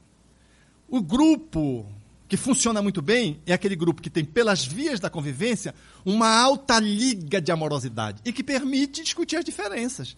E às vezes o clima se fica acentuado, fica às vezes proeminente nas diferenças, às vezes um fica zangado, mas no final ele está tomando café junto. Diz a minha cunhada, ei mano, eu e tu, hein? Eu digo, não sou eu e tu, é você e eu o problema. E nós, porque nós, na equipe de trabalho, discutimos muito. Ela é o meu contraponto. E eu sou o ponto do contraponto. Porque nós fazemos dois. E nós contribuímos muito para a equipe. Porque eu tenho uma visão e ela tem uma visão bem diferenciada da minha. E aí eu brinco com ela, não, digo, eu e a Liege nós não temos problema. Porque quando nós concordamos, fica a minha opinião. E quando nós discordamos, fica a opinião dela. para mexer com ela. Cutucando ela. É uma forma carinhosa que nós temos de poder fazer as pazes depois de uma briga. Mas não há como romper, porque nós nos amamos. Não é porque ela é minha cunhada, é porque o grupo de trabalho é um grupo que tem liga, que tem sedimento. Quando nós amamos um ao outro, nós somos capazes de discordar do outro e telefonar para o outro. Puxa, você excedeu, né? Você foi além da conta. Ou então pegar o telefone e dizer, olha, oh, desculpa, eu fui além da conta. Se ficar com vergonha de pegar o telefone, porque ainda não trabalhou a vergonha, passa uma mensagem de texto que está tão na moda. Manda um torpedo de perdão. Diga, Pedro, estou te pedindo perdão. Puxa, acho que eu, eu, eu ultrapassei das medidas. E às vezes nem ultrapassou. Quantas vezes as pessoas vêm pedir desculpa e eu nem me senti magoado, mas a pessoa, a intenção dela foi agredir. Então a gente faz o acolhimento, porque a pessoa não está confortável. E quantas vezes a pessoa me magoa e eu nem sei ela não tinha intenção, ela não sabe, mas eu sei que eu não engoli bem aquilo, que eu não digeri bem. E aí eu preciso trabalhar, eu preciso dissolver aquilo. É no esforço. Porque o Espiritismo assim nos convida a que a gente possa trabalhar a nossa agressividade dissolvendo-a. Sem jogar para debaixo do tapete e sem jogar a agressividade no outro, devolvendo essa agressividade de uma forma a transformar a relação numa atividade pugilista, absolutamente incompatível com aquilo que é a proposta espírita. Então, a emocionalidade, ela precisa ser tra trabalhada sem que a gente negue isso no movimento de insensibilidade e sem que a gente assuma uma postura passional, no, na qual a gente expressa a nossa emocionalidade de uma forma abusiva, histérica, de uma forma lesiva, agressiva ao outro e, por extensão, a nós mesmos. Então, é, quando nós observamos uma pessoa lidando com a sua agressividade, nós precisamos estar percebendo se nós estamos lidando dessas duas formas. Seja aquela múmia paralítica que parece que nada afeta e ela está engolindo, ou aquele outro que esbraveja, que dá soco no ar, que grita, que tem faniquito e que está também assumindo uma posição de não lidar bem com a sua emocionalidade. Aqui depois a gente pode desenvolver as outras emocionalidades. Eu citei aqui a agressividade porque foi a mais votada. Então, como é que lida? Qual é a proposição do amai-vos e do instruí-vos? Acolha o seu sentimento, a sua emoção, para transformá-la. Há todo um caminho que se pode entretecer para conseguir fazer a transmutação de uma manifestação agressiva que quer se colocar como cólera expandida ou como um cólera concentrada na linguagem de Hahnemann, no Evangelho segundo o Espiritismo. Como fazer esse movimento de acolhimento para transformar? Ou uma tristeza que timidamente vai se instalando e quer me levar para uma depressão. Como é que eu faço essa transformação? Então, nós precisamos considerar a nossa emocionalidade para ver se a gente está andando adequadamente, acolhendo a nossa emoção, está lidando com o nosso medo, com a nossa raiva, com a nossa ansiedade, com o nosso ciúme, com a nossa inveja, com a nossa tristeza, se nós estamos sabendo lidar. E como o centro espírita funciona emocionalmente? Isso nós vamos ver depois do nosso intervalo.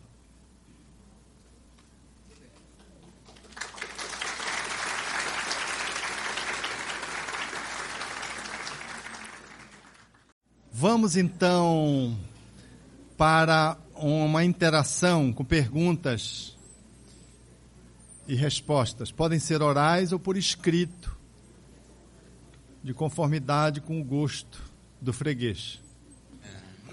Você falou agora, logo no início, que com três meses né, de, de frequência à casa espírita, já se deve colocar à disposição do, do, do interessado trabalho, né, convidá-lo tal. Então, assim, dentro disso, quais, quais seriam os requisitos para um trabalhador espírita? Ele se vincular a uma atividade útil. Quando Joaquim Travassos faz essa posição, ele não está dizendo que você vai colocar a pessoa para dar passe, para fazer palestra, para assumir uma diretoria, porque esse companheiro ele está no movimento de aproximação do pensamento espírita. Mas ele deixa consagrado nessa questão a necessidade de nós encontrarmos no centro espírita um espaço de convivência que viabilize a dimensão de estudo, reflexão, escola, mas que viabilize a dimensão igualmente da ação do trabalho para que a pessoa faça do centro espírita uma integração diferenciada daquela que ela faz nos outros grupos religiosos, no qual a gente funciona indo semanalmente à casa religiosa, participa de um culto que é oficiado por alguém, depois de algumas atividades envolvendo alguns ritos, você vai para casa e fica bem com Deus. O nosso encontro no centro espírita com o divino, ele é muito mais abrangente do que uma atitude de culto externo. Quando Allan Kardec pôde tratar se o espiritismo era ou não era religião, ele o faz de forma categórica na revista Espírita, dizendo que o espiritismo não era se pudéssemos ter o espiritismo como uma religião no conceito de classe sacerdotal, hierarquia, de posições religiosas, rituais, é, de exercício de ritos, cultura, culto externo. Nesse sentido, o Espiritismo não era religião. Ele descaracteriza, portanto, esse jeito de ser cultista. E aí ele vai e trata o Espiritismo com uma outra concepção de religião, dizendo: mas se você considerar a religião como o laço de fraternidade, como a comunhão de pensamentos, como o exercício da amorosidade, nesse sentido, o Espiritismo é religião e nós não devemos nos ufanar disso. Então vejam, quando o centro espírita abre espaço para uma pessoa frequentar e você inclui ela como um alguém que pode estar vinculando-se a alguma atividade simples, você faz dela uma remoção da posição de um contemplador, frequentador, participando de um culto, para ser um integrante do seu movimento transformador, participando de um espaço de convivência no qual ele vai estudar, agir e poder encontrar o divino dentro dessa movimentação. Ele sai da posição de espectador para ser uma para ter uma posição de protagonista ou de co, co, co, é, protagonista, na medida em que ele co-participa com os outros trabalhadores das atividades da casa no nível em que ele está podendo se inserir. Então, esse companheiro que vai participar dessa atividade, que pode ser um jovem, o jovem, quando entra na reunião de juventude, se ele ficar só participando da reunião de estudo, ele fica inoperante. Muito facilmente ele se desconecta do grupo de juventude. Porque o grupo, ele precisa ter uma dinamicidade grande, abrangente, a reunião precisa fomentar é, aspectos que catalisem a atenção, que mobilizem, desperte a atenção dele para as reflexões e o estudo, e ele precisa ter um vínculo com a casa de forma operacional. Ele precisa integrar-se na casa. E a forma de se integrar na casa é através de uma atividade. Então não vamos esperar o jovem ficar adulto para frequentar a casa, ou ser um coordenador de juventude para trabalhar na casa. A gente já integra. Entre, integra num grupo num grupo de mutirão, num grupo de visitação, no grupo que vai dar um trato na casa, de reforma na casa do ponto de vista físico, no grupo que vai arrumar na secretaria, ele entra e se, e se vincula à casa. Então ele começa a sair da posição de um jovem estudante ou de um adulto na, na reunião dos adultos que frequenta palestras e, e, e fica sentado para ser alguém que reflete, estuda e já está participando da casa, integrando-se à casa.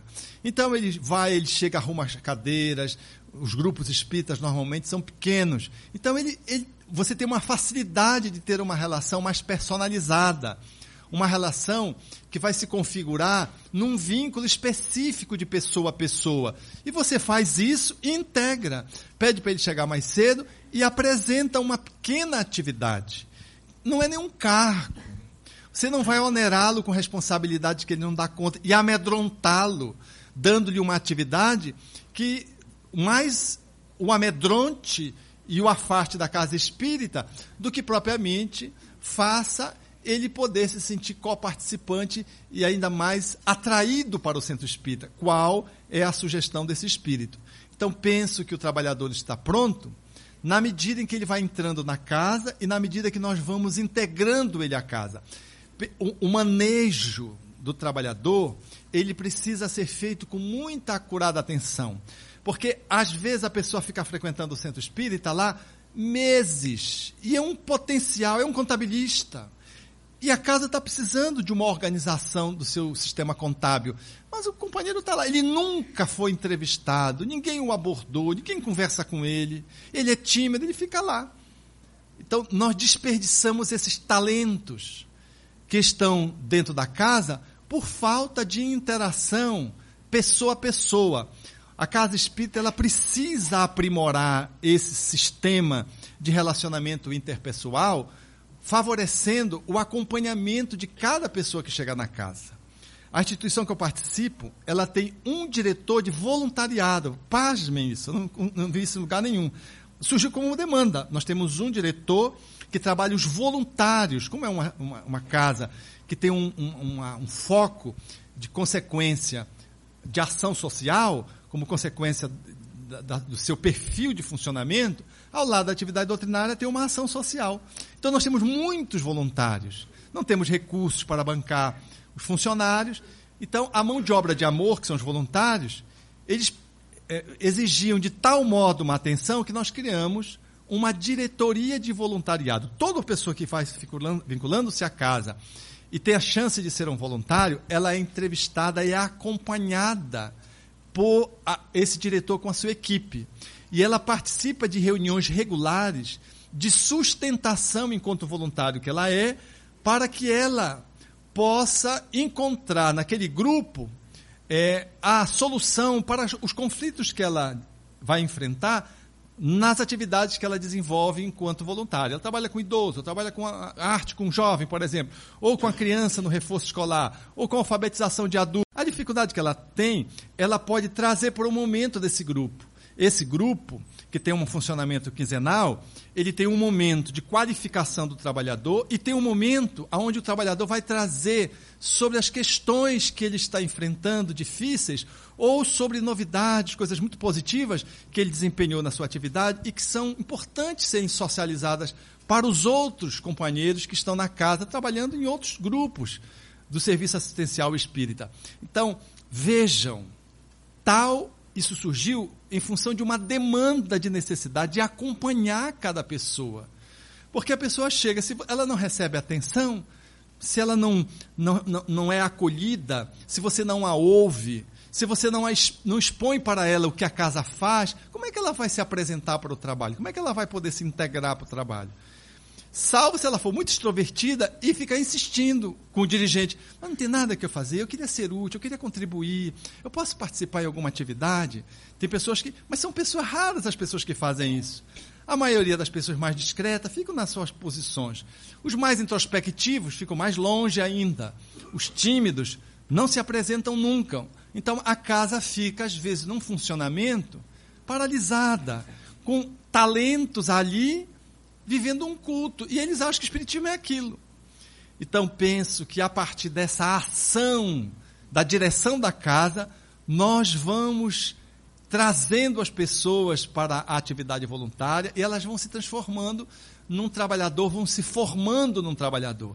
Vão, naturalmente, para atividades mais específicas, elas são treinadas. Ninguém vai botar uma, uma pessoa adulta para evangelizar criança simplesmente porque ela é professora na escola porque ela não tem ainda a competência para lidar com a evangelização infanto-juvenil, por exemplo. Ela é uma professora que lida com jovem, com muito desembaraço, mas ela não conhece ainda a proposta do centro espírita. Então, ela não pode ser colocada como monitor da juventude, mas ela pode ser integrada na equipe para depois ser treinada e depois galgar essa posição de ocupar esse espaço que é mais especializado, que requer eh, habilidades específicas do trabalho, da, do grupo de etário que ela vai trabalhar, da finalidade daquele trabalho, porque vai é um trabalho espírita, está na vertente da, da concepção espírita, então tem objetivos muito específicos. Há coisas, atitudes, conteúdos que colidem com o pensamento espírita, que a pessoa tem que estar atenta. Então, tudo isso vai ser regulado de acordo com o tempo de integração que essa pessoa vai fazendo, a partir do acolhimento inicial, até ela poder desenvolver atividades mais específicas e mais complexas e espíritas no sentido de, de especificidades mais idiosincrásicas do centro espírita, quando ela tiver um tempo de funcionamento e for devidamente treinada para isso. Eu participo já há 15 anos dentro dessa doutrina. E o nosso grupo é um grupo muito pequeno na nossa cidadezinha. Então, há um tempo atrás, eu cheguei, pessoal da casa, e pedi permissão para poder ir trabalhar numa outra instituição religiosa. E pedi, assim, o que seria, como seria, eu seria vista por eles, se acaso eu fosse participar. Então, as pessoas que estavam em reunião disse assim: "Você pode participar. Eu só não sei como você será vista por eles ou recebida. Então, eu tomei a iniciativa, embora amo a doutrina espírita, aprendi a amá-la cada vez mais, não saio dela mais. Só que, como o grupo é muito pequeno e a atividade que nós temos é muito restrita, porque sozinha não se faz muita coisa. Então, para mim sair, deslocar de um lugar ir num hospital, ou ir fazer uma assistência de visita a um doente, ou uma outra atividade, geralmente se vai em dois ou três pessoas. Individualmente é muito difícil. Então, como tem a pastoral da saúde na nossa cidade, eu voluntariamente me inscrevi para fazer essa parte. Então, dentro dessa mistura, dessa convivência, sem querer entrar diretamente no isolamento, lacionismo, porque era o que estava acontecendo comigo na minha intimidade. Então a minha vida social está começando a ter essa mistura. Eu gostaria de saber qual é a minha posição real dentro dessa ação social de convivência com a doutrina espírita, e embora participando dessa atividade da pastoral da saúde dentro da Igreja Católica. Acho que enquanto pessoa, a gente pode ser útil em vários ambientes. E aí nós precisamos olhar qual é o enquadramento em que eu estou me colocando. Eu posso me vincular a uma atividade pública, eu posso frequentar uma ONG, posso participar de uma empresa e desenvolver um trabalho voluntário que aquela empresa faz, filantrópico. Nenhum problema. Não tenho nenhum problema de dar a minha contribuição nesta ou naquele setor. Você, como espírita, pode ser chamado numa pastoral para falar, como médico, por exemplo, de planejamento familiar, de métodos anticonceptivos, de aborto. E, e você pode dar uma contribuição muito clara, muito bela. Né? O que não pode é, dentro do centro espírita, eu desenvolver atividades que colidem com a finalidade do pensamento espírita. Então, vou dar um exemplo bem simples para dizer da nossa percepção. Então nós estamos lá, um companheiro chega de boa vontade, na época do Natal traz um Papai Noel, vestido a caráter. Então isso colide com o pensamento, nada contra o Papai Noel, mas tudo contra, a favor do aniversariante.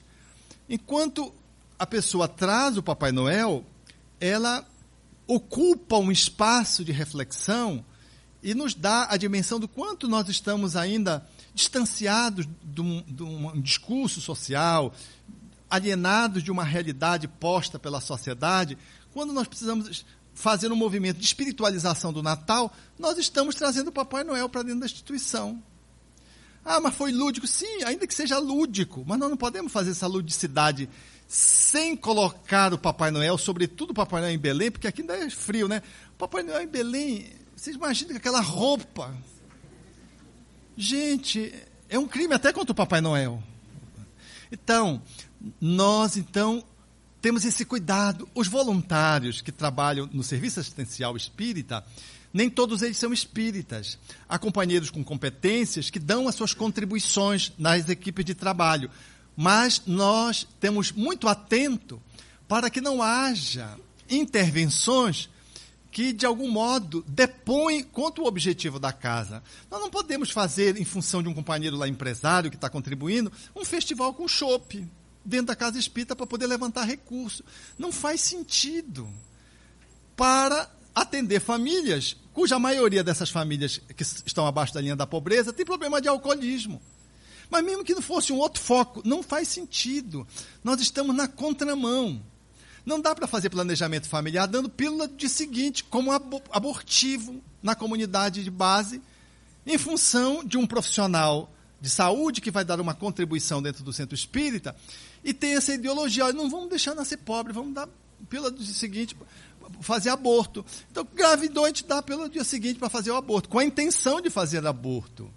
Então não dá. São essas coisas que a gente tem que ter o senso das proporções para que o nosso trabalho ele esteja aberto às outras contribuições, mas ele não se descaracterize enquanto seus objetivos fundamentais. Nós não somos sectários e não, aqui só entra quem é espírita. Deixa eu ver, olhar na testa se é espírita. Deixa eu ver a carteirinha. Nós não temos esse fundamentalismo. Nós estabelecemos a solidariedade fraternal. Quando Kardec estuda o Evangelho segundo o Espiritismo, ele o faz na introdução, dizendo que aquela obra vai se debruçar sobre a vida de Jesus, que poderia ser dividida em cinco partes: os atos comuns, os pontos que a igreja tomou para compor os seus dogmas, os milagres e as predições, as profecias. E a quinta parte, que é a parte moral. Aí ele diz: a parte moral, ela é livre de controvérsias. Ela é o terreno onde os, as religiões, os cultos podem se aproximar e se agregar. É sobre essa parte que nós vamos nos debruçar. Livre, portanto, de conflitos.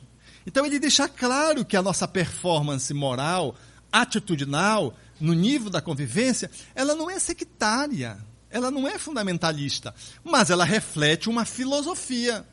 Ela é uma ciência filosófica que embasa essa prática. Então, ela tem um enquadramento. Porque se não tivesse enquadramento, nós estaremos é, qualificando aquela nossa atividade e descaracterizando aquele trabalho na medida em que a gente desconecta da, do, da, da, finalidade da casa. A casa, ela tem muito bem definido a sua ação. Então, nós vamos ter esse cuidado e essa atenção para que seja o espírita e o não espírita que venha participar da casa, eles observem esses objetivos que vai estar impresso na nossa metodologia e que vai ter um olhar que aponta dentro da perspectiva filosófica do espiritismo que o nosso trabalho, ele não é um trabalho que veja o homem fragmentado, ele vê o homem como inteiro. Ele não é um trabalho que reforce a dependência, ele propõe o processo libertário não é um trabalho fixado dentro de uma dimensão apenas do imediato. É o imediato, mas o mediato, porque visa o processo promocional. Não é um trabalho que está fixado na esmola, mas sim na caridade. Essa é a perspectiva do trabalho social espírita. Essas são as bases que Kardec coloca quando vai estruturando a análise dessa, dessa prática espírita dentro do livro dos Espíritos, dentro do Evangelho segundo o Espiritismo. Então, baseado nisso, um companheiro de uma outra religiosidade ou de nenhuma, ele pode participar. Como ele participar dos nossos estudos, sem ser espírita, ele pode estar participando. Nós tínhamos um companheiro lá, dois, aliás. Eles entraram no grupo e esse cara olha, eu sou ateísta. O outro dizia, eu sou agnóstico. Eles brigavam, porque um queria ser agnóstico e não queria ser comparado com ateísta. Disse, não, nós dois somos materialistas. Não, você é materialista, eu sou agnóstico. É bem diferente. Ficavam brigando, imagine fizeram a introdução do pensamento espírita, 15 reuniões, reuniões básicas, de acesso ao conhecimento espírita, familiarização com a linguagem. Depois eles foram para o grupo de estudo sistematizado. Aquele que era o agnóstico saiu da casa. E aquele que era o materialista continuou. E participando do grupo de estudo sistematizado, persistentemente. Lá num dia, ele está no grupo de sistematizado, aí chegou na hora da prece e disse, eu quero fazer a prece. Aí todo mundo ficou assim, como é que materialista vai fazer prece? Gente, e ele fez a prece. Deus, se é que tu existe, aí tá, tá, tá, tá, tá. Deus, se é que tu existe, tá, tá, tá, tá, tá, tá. Deus, se é que tu existe, tá, tá. Gente, quando acabou, o povo ficou tão feliz com a coerência dele. Mas você vejam, o ato de pedir para orar já era a abertura do coração dele para Deus. Mas ele não podia dizer nessa fala de intimidade, porque ele ainda está descobrindo a divindade. Então ele botou o condicional, tal como faria um materialista em transição para o espiritualismo. Deus, se é que tu existe, aí começou a pedir, como todo mundo faz as, as preces no grupo, ele foi fazendo igualzinho, só que ele antepunha esse cabeçalho, essa introdução que o caracterizava muito bem. Acabou a prece, todo mundo feliz, aí começaram a rir, começaram a brincar com ele, que ele é muito brincalhão também. Mas bonito a seriedade dele. Então nós não estamos ali para fazer nenhum movimento que pudesse representar essa atitude limitante com relação às pessoas que querem contribuir como voluntários, que querem participar das atividades espíritas nas condições em que elas ainda apresentam. Do mesmo jeito que nós vamos ter o bom senso de participarmos numa atividade no outro culto, se é que a gente está podendo ser útil, e poder saber que a gente está ali, que a gente não vai querer mudar ali aquela. Porque às vezes tem gente, e eu me lembro agora bem de um amigo que trabalhava, começou a frequentar um grupo de Umbanda. E ele houve um espaço, ele botou o Evangelho segundo o Espiritismo lá, começou a estudar o Evangelho dentro da Umbanda. E aí ele foi se aconselhar com o Chico. E o Chico disse: Meu filho, tenha muito cuidado para não deixarem um bandizar o Espiritismo, mas também tenha cuidado para não tentar espiritizar o umbandismo. E ele depois pôde constatar isso. Quer dizer, a, a, ideia dele era a melhor possível, mas era um grupo de umbanda, tinha que respeitar. Aí já começou como se o grupo de Umbanda tivesse que ser espírita. Então, que ele fosse lá, se ele achasse que era útil, como ele foi convidado para fazer uma fala, tudo bem. Mas daí a implantar o evangelho, já querer fazer. E foi com o Chico como se ele estivesse fazendo uma grande coisa, ele fosse resgatando os perdidos para a salvação, para ser espírita. Não é esse o pensamento espírita. Então vejam Chico como foi sábio. Mas também não vamos deixar o espiritismo, essa mistura, o companheiro que vem da Ubanda, não, mas esse preto velho não faz mal a ninguém, não. Deixa aqui só essa estátuazinha aqui. Pronto. Aí o outro vai pôr uma luzinha embaixo, o outro vai amarrar uma fitinha no show do Bonfim. Aí quando vê, cadê o Espiritismo? Tem um santuário ali, né? E, e, e nós estamos ali exercendo uma prática que não, não, coincide com o pensamento espírita. A União Espírita Paraense tinha um, um busto de Kardec. Mas, gente, diziam que o Kardec era careca de tanto passar a mão na cabeça dele para se benzer deixavam moeda lá. Aí o pessoal tirou o busto, que ficava no lugar público, e botou lá num lugar reservado onde a diretoria funciona. Porque as pessoas são assim. Tinha uma, uma toalha, que era uma toalha branca, bem bordada, muito bonitinha. Centro espírita tem muita dificuldade de ter as coisas, né? Então, quando alguém doa alguma coisa, aquilo fica ali para a eternidade. Então, aquela toalha ficava ali porque não tinha outra. Era na União Espírita Paraense, a Casa Federativa. Gente, uma vez tiraram essa toalha para lavar, tinha gente que começou a cobrar toalha, cobrar toalha. O presidente da federação percebeu que o povo estava apegado na toalha, e era uma toalha branca. Esse negócio de espiritismo de mesa branca reforçava em algumas pessoas essa ideia. E o vínculo. Então, ele suspendeu a toalha, assim como ele tirou o busto, ele suspendeu a toalha, e ficou só um plástico por cima. Porque é interessante a gente considerar isso, porque a casa espírita, ela tem uma identidade. Porque eu, eu frequentei uma outra casa e o companheiro gostava de branco. Ele andava de branco, ele não era profissional que usasse essa indumentária, mas ele gostava do branco. Ele trabalhava numa farmácia, gostava do... E ele pegou, comprou toalhas todas brancas para as mesas. Gente, um centro espírita que era pintado de cal, que era branco. Toalha branca, o povo achava. Aí eu fui na diretoria, propor que se botasse uma toalha de outra cor. Pronto, quase que ele me engasga. Ficou aborrecido, mas ele dizia assim para mim: o branco é porque eu gosto. Aí eu dizia assim, mas seu Orlando, a toalha branca, o que o senhor gosta, o senhor pode colocar na sua casa. Aqui tem uma inconveniência, porque as pessoas têm a cultura do espiritismo de mesa branca. Então, todas as mesas têm toalha branca em cima. Não, mas não tem nenhum problema. O espiritismo não tem nada a ver com mesa branca. Eu gosto do branco porque eu gosto do branco. Sim, senhor Orlando, o senhor gosta do branco, mas aqui não é só o senhor que frequenta, tem outras pessoas que frequentam. Nós temos que pensar nessa cultura das pessoas que frequentam para desarticular essas dependências psicológicas que as pessoas trazem. Gente, ele ficou chateadíssimo. Aí o que eu fiz para resolver o problema? Comprei toalhas amarelas e dei. Botaram as toalhas amarelas. De tanto lavar as toalhas amarelas, ficaram brancas novamente. Aí hoje são toalhas, eh, são mesas invernizadas, eh, acabou a toalha. Então, esse é o cuidado, são detalhes, né? Periféricos. Mas você vai juntando um, vai juntando outro, vai juntando outro. Quando você vê, para mexer num busto, que não tinha nenhum objetivo ritualístico, já foi uma encrenca. Para tirar uma toalha, porque era uma toalha bordada, branca, já foi outra. Então é assim. Nós, seres humanos, nós criamos esses movimentos de crendices, de superstições, e nos fixamos. Temos uma tendência a ritualizar. E acaba que a gente transforma a casa espírita numa mistura. Então, tenhamos todos o, todos o senso das proporções para sabermos o enquadramento. Se eu for convidado a fazer uma palestra num colégio católico, eu não vou ter a pretensão de transformar aquele colégio espírita, porque eu vou fazer uma palestra do Evangelho, vou trazer uma outra concepção, aí vou propor o estudo do livro dos Espíritos lá. Não é adequado. Ou vocês acham que os sacerdotes não estudam os livros espíritas? Estudam os livros espíritas, sim. Tem muitas vezes mais cultura de espiritismo básico do que muitos que se dizem espíritas mas tem o bom senso, porque mesmo que aceitem, eles sabem o enquadramento onde eles estão. E se não estão em condições de fazer um processo de mudança, até porque às vezes uma mudança seria muito difícil e iria gerar muitos conflitos, né? haja visto aquele sacerdote que Chico sempre encaminhava para ele, ele encaminhava para o Chico, mas a melhor forma que ele tinha de contribuir era ali como sacerdote. No entanto, ele estava identificado com o pensamento espírita, mas não era oportuno ele fazer uma transição, porque ele iria criar muitos conflitos naquela circunstância lá posta, e aí ele ficou lá. E quando o Chico precisava atender uma pessoa que era muito católica, mandava com ele. Ele atendia a pessoa dentro de um trato que ele tinha aprendido já com conhecimento espírita. Esse relacionamento do Chico e sacerdote, até certa feita, ficou publicado no Reformador, essas correspondências, trocas de correspondências, e essa história ficou colocada. Isso é bom senso, meus amigos.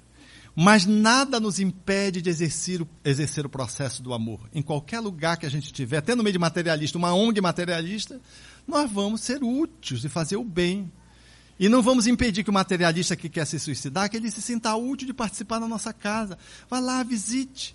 Mesmo que ele não se transforme no espírita, se ele deixar o materialismo, teremos ganho. Muito. E, o, e a casa espírita terá ganho com a contribuição que ele haverá de trazer. Fora do espiritismo, não há salvação. Essa não é a proposta kardeciana. Quem mais? É, nós é, iniciamos o, assim, o estudo da doutrina em São Paulo. Né? É, saímos de lá, ficamos lá uns mais ou menos uns 14 anos. E a forma do espiritismo em São Paulo é assim uma coisa daquele P1, P2, P3, P4, P5, né, os passes. E nós viemos para o Paraná, né? A gente hoje tem, nós moramos em Paranavaí. É, frequentamos o Cefac, um centro assim com uma base maravilhosa, que nós aprendemos muita coisa ali. A diferença é inimaginável. E quando nós chegamos nessa casa, o susto foi muito grande. Por quê? São Paulo para o Paraná, a forma do espiritismo, mesmo que estuda, é muito diferente. E aí quem nos recebe, é, meio que recebe a gente. É, não, você tem que estudar primeiro porque lá a gente já trabalhava na casa, dava palestra, fazia tudo. Então, quando a gente chega numa outra cidade, a gente acha na pretensão, na ignorância da gente, que a gente vai ser recebido assim também pela outra casa. E, e, e eles estão certos, até porque eles têm uma outra forma de trabalho. E recentemente, na nossa casa, nós estamos com uma família da Espanha, que chegou recentemente de lá, que também lá é muito diferente o trabalho. De que forma, assim, o senhor poderia é, assim nos orientar na questão dessa desse acolhimento né, no social para com todos os companheiros que chegam de outras de outros de outras cidades de outros lugares né de que forma que a gente pode. Acho que a gente tem que considerar o Espiritismo como a essência e o movimento espírita como o espaço onde se exercita essa essência. Nessa comparação, diríamos que o Espiritismo é a água límpida e o movimento espírita está na representação de um copo, de uma taça, de uma caneca, de acordo com as possibilidades do lugar, da cultura, do país. Então, não há um espiritismo, e não é essa a preocupação, cuja as atividades sejam rigorosamente iguais em todos os lugares. Não há. O que há de ser, e é desejável que seja, é que o espiritismo seja o espiritismo. Sem adereços de acréscimo desnecessário, sem enxertias prejudiciais, o espiritismo tal como foi nos legado por Allan Kardec e foi decodificado ao longo do tempo pelos espíritos alinhados com essa base. Agora, a prática espírita, ela vai receber um trato de conformidade com o lugar.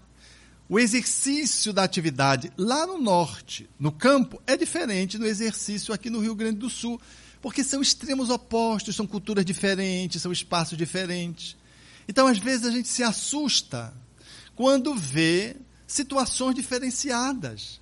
Eu me lembro de uma vez eu estava fora do país fazendo uma palestra e eu fui fazer uma citação para fazer uma comparação entre um presidente e uma pessoa que pudesse desenvolver atividade simples de um servente. E fiz a comparação com muita elegância, com muita sabedoria, usando essa didática maravilhosa, porque os dois extremos. A pessoa que dirigia o centro espírita era servente. E eu não me dei conta de que eu estava tratando o servente numa posição não só social menor, mas era uma posição não reverenciada na sociedade aonde eu me incluía, que era brasileira. O servente, ele olhado sempre assim, um servente. Né? Mas no lugar onde eu estava falando, não é. A pessoa que desenvolve aquela atividade é uma pessoa considerada, socialmente ela tem casa, ela tem carro, ela tem tudo. Então foi uma, um, um, exemplo que eu usei fora do enquadramento cultural, não, não fazia o menor sentido. E eu só fui me dar conta depois, me aproximando e conhecendo os companheiros, e sabendo o que é que eles faziam, me dei conta da vuvuzelada que eu dei naquele momento, completamente fora de tom. Então, a gente precisa ter os enquadramentos adequados para poder respeitar as diferenças sociais, socioeconômicas, culturais. A doutrina espírita na Guatemala, ela tem um, um, um traço guatemateco, que é diferente do brasileiro. Se você for para o movimento espírita em Portugal, ele tem um traço diferenciado europeu português, que é diferente do brasileiro que fala a mesma língua de Portugal. E assim, nós vamos poder estar olhando essas diferenças não com comprometimento, não como prejuízo, não como algo que diminua, desde que o espiritismo que esteja sendo exercido esteja sendo respeitado na sua essência, seja ele ofertado numa caneca, seja ele ofertado num copo, numa taça de cristal ou apresentado numa terrina. Seja qual a forma que ele é apresentado, se a água vai dentro e ela não é contaminada pelo recipiente, que bom. Então é esse é o nosso cuidado para que a gente não faça de detalhes culturais pontos de afastamento nas nossas relações.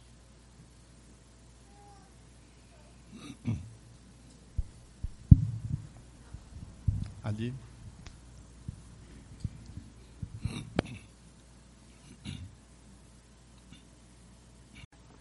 Eu entendi a pergunta da companheira, eu também participo da mesma casa, mas eu entendi mais ou menos assim como que nós vamos acolher este companheiro, porque às vezes ele chega tão sedento de querer trabalhar, mas às vezes a gente fala assim, ó, você tem que vir para o estudo.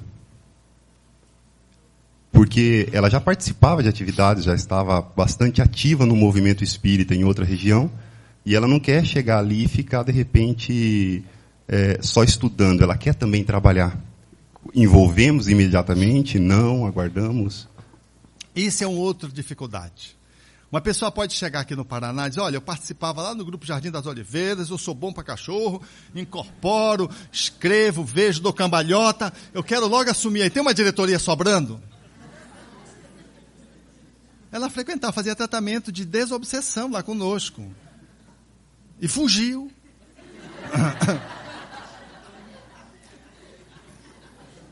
Esse é um extremo. O outro, o companheiro chega, chegou lá na nossa instituição, veio lá da Federativa do Amapá, companheira centrada, uma companheira é, é, é, bem posicionada e tudo, trabalhadora antiga da federação, entrou na instituição e a instituição ela não ia ficar de molho esperando lá um ano para poder se integrar no trabalho.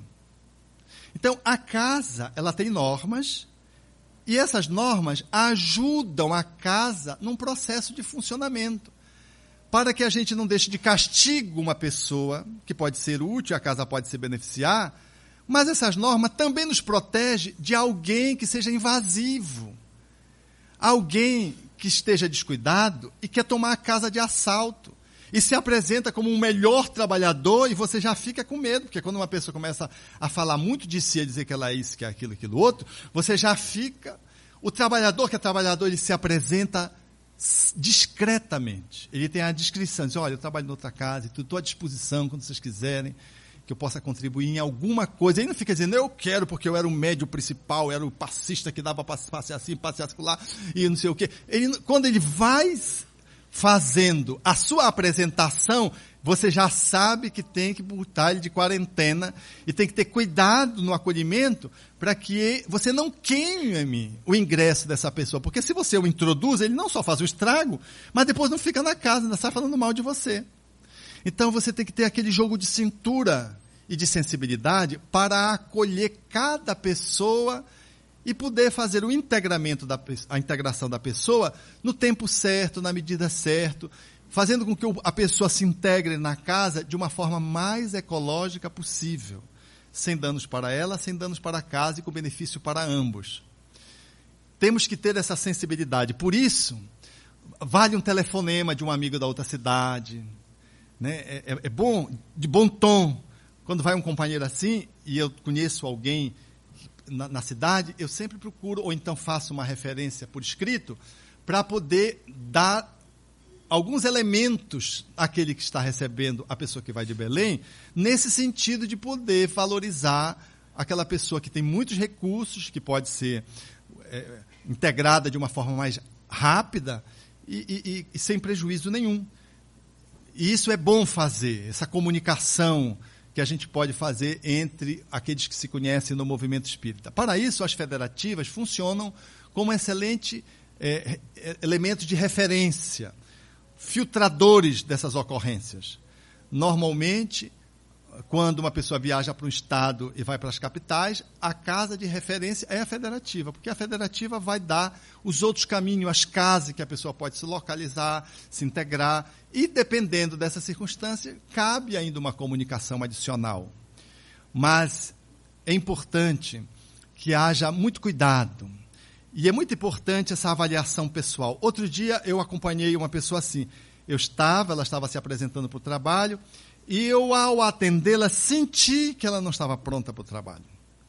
Mas, sabe, a, a, era um elemento intuitivo que veio muito forte, mas eu transigi da, da intuição e, e abri espaço. E a pessoa estava muito ruim, assumiu. Aí dá muito mais trabalho depois para você remediar um companheiro que você escala num time e ele não está em condições, ele está bichado, como a gente costuma dizer numa linguagem esportiva, para trabalhar.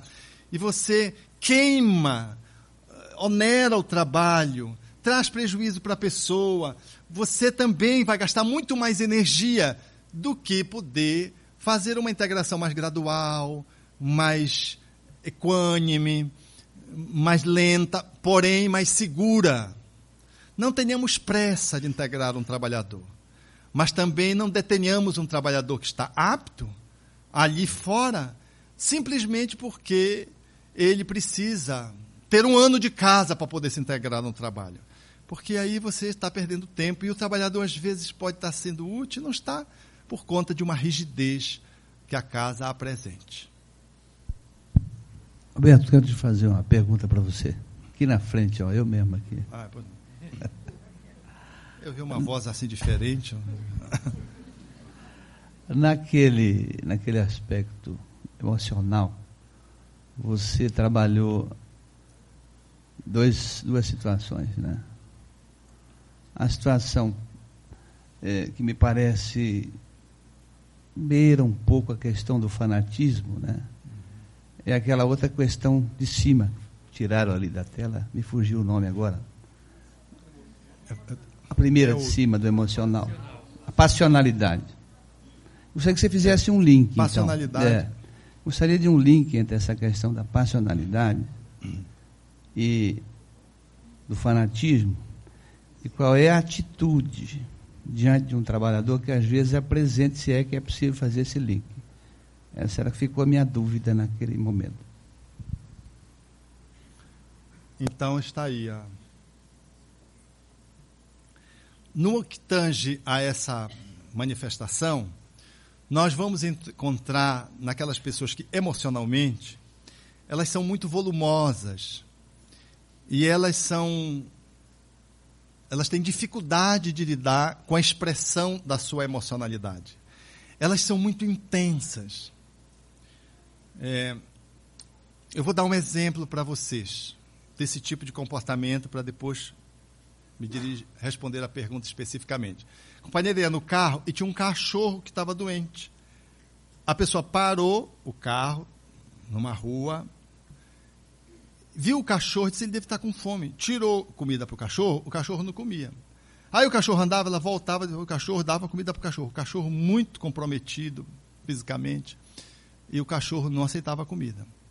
Não satisfeita, ela disse: não é possível, ele está sofrendo, ele está com fome, ele está doente, porque percebeu as tetas do cão que estavam avolumadas de um dos lados e percebeu que poderia ser provavelmente um tumor. Aí disse: coitadinho, deve estar com fome, deve estar com sede, mas não quer comer, tá? então eu vou levar. Aí chamou duas pessoas que iam passando para carregar o cachorro. Pessoas, o cachorro é seu? É meu. Põe o cachorro aí.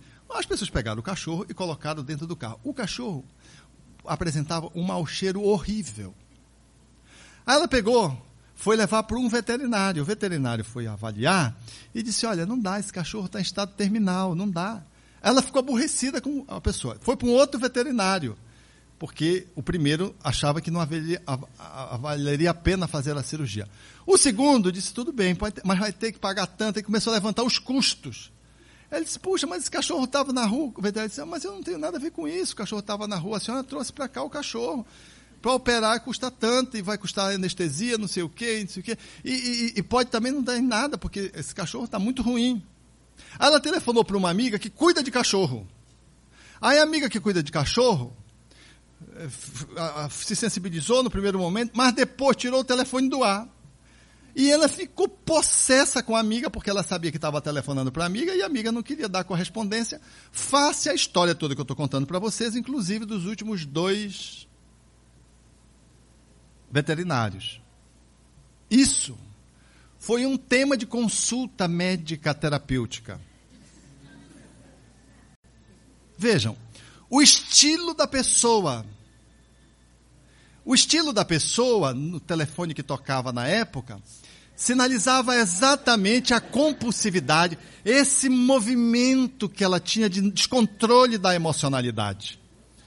A tal ponto que ela mora num, bar, num, num condomínio e tiraram um filho da coruja, que estava lá numa casa, e tiraram o filho da coruja. Depois tiraram o filho da coruja, a coruja toda noite ficava lá em torno da casa onde tiraram o filho dela, dando sinal de corujice e procurando o filho. Olha, essa moça não dormia pensando na dor do filho da coruja, da, da dor da coruja.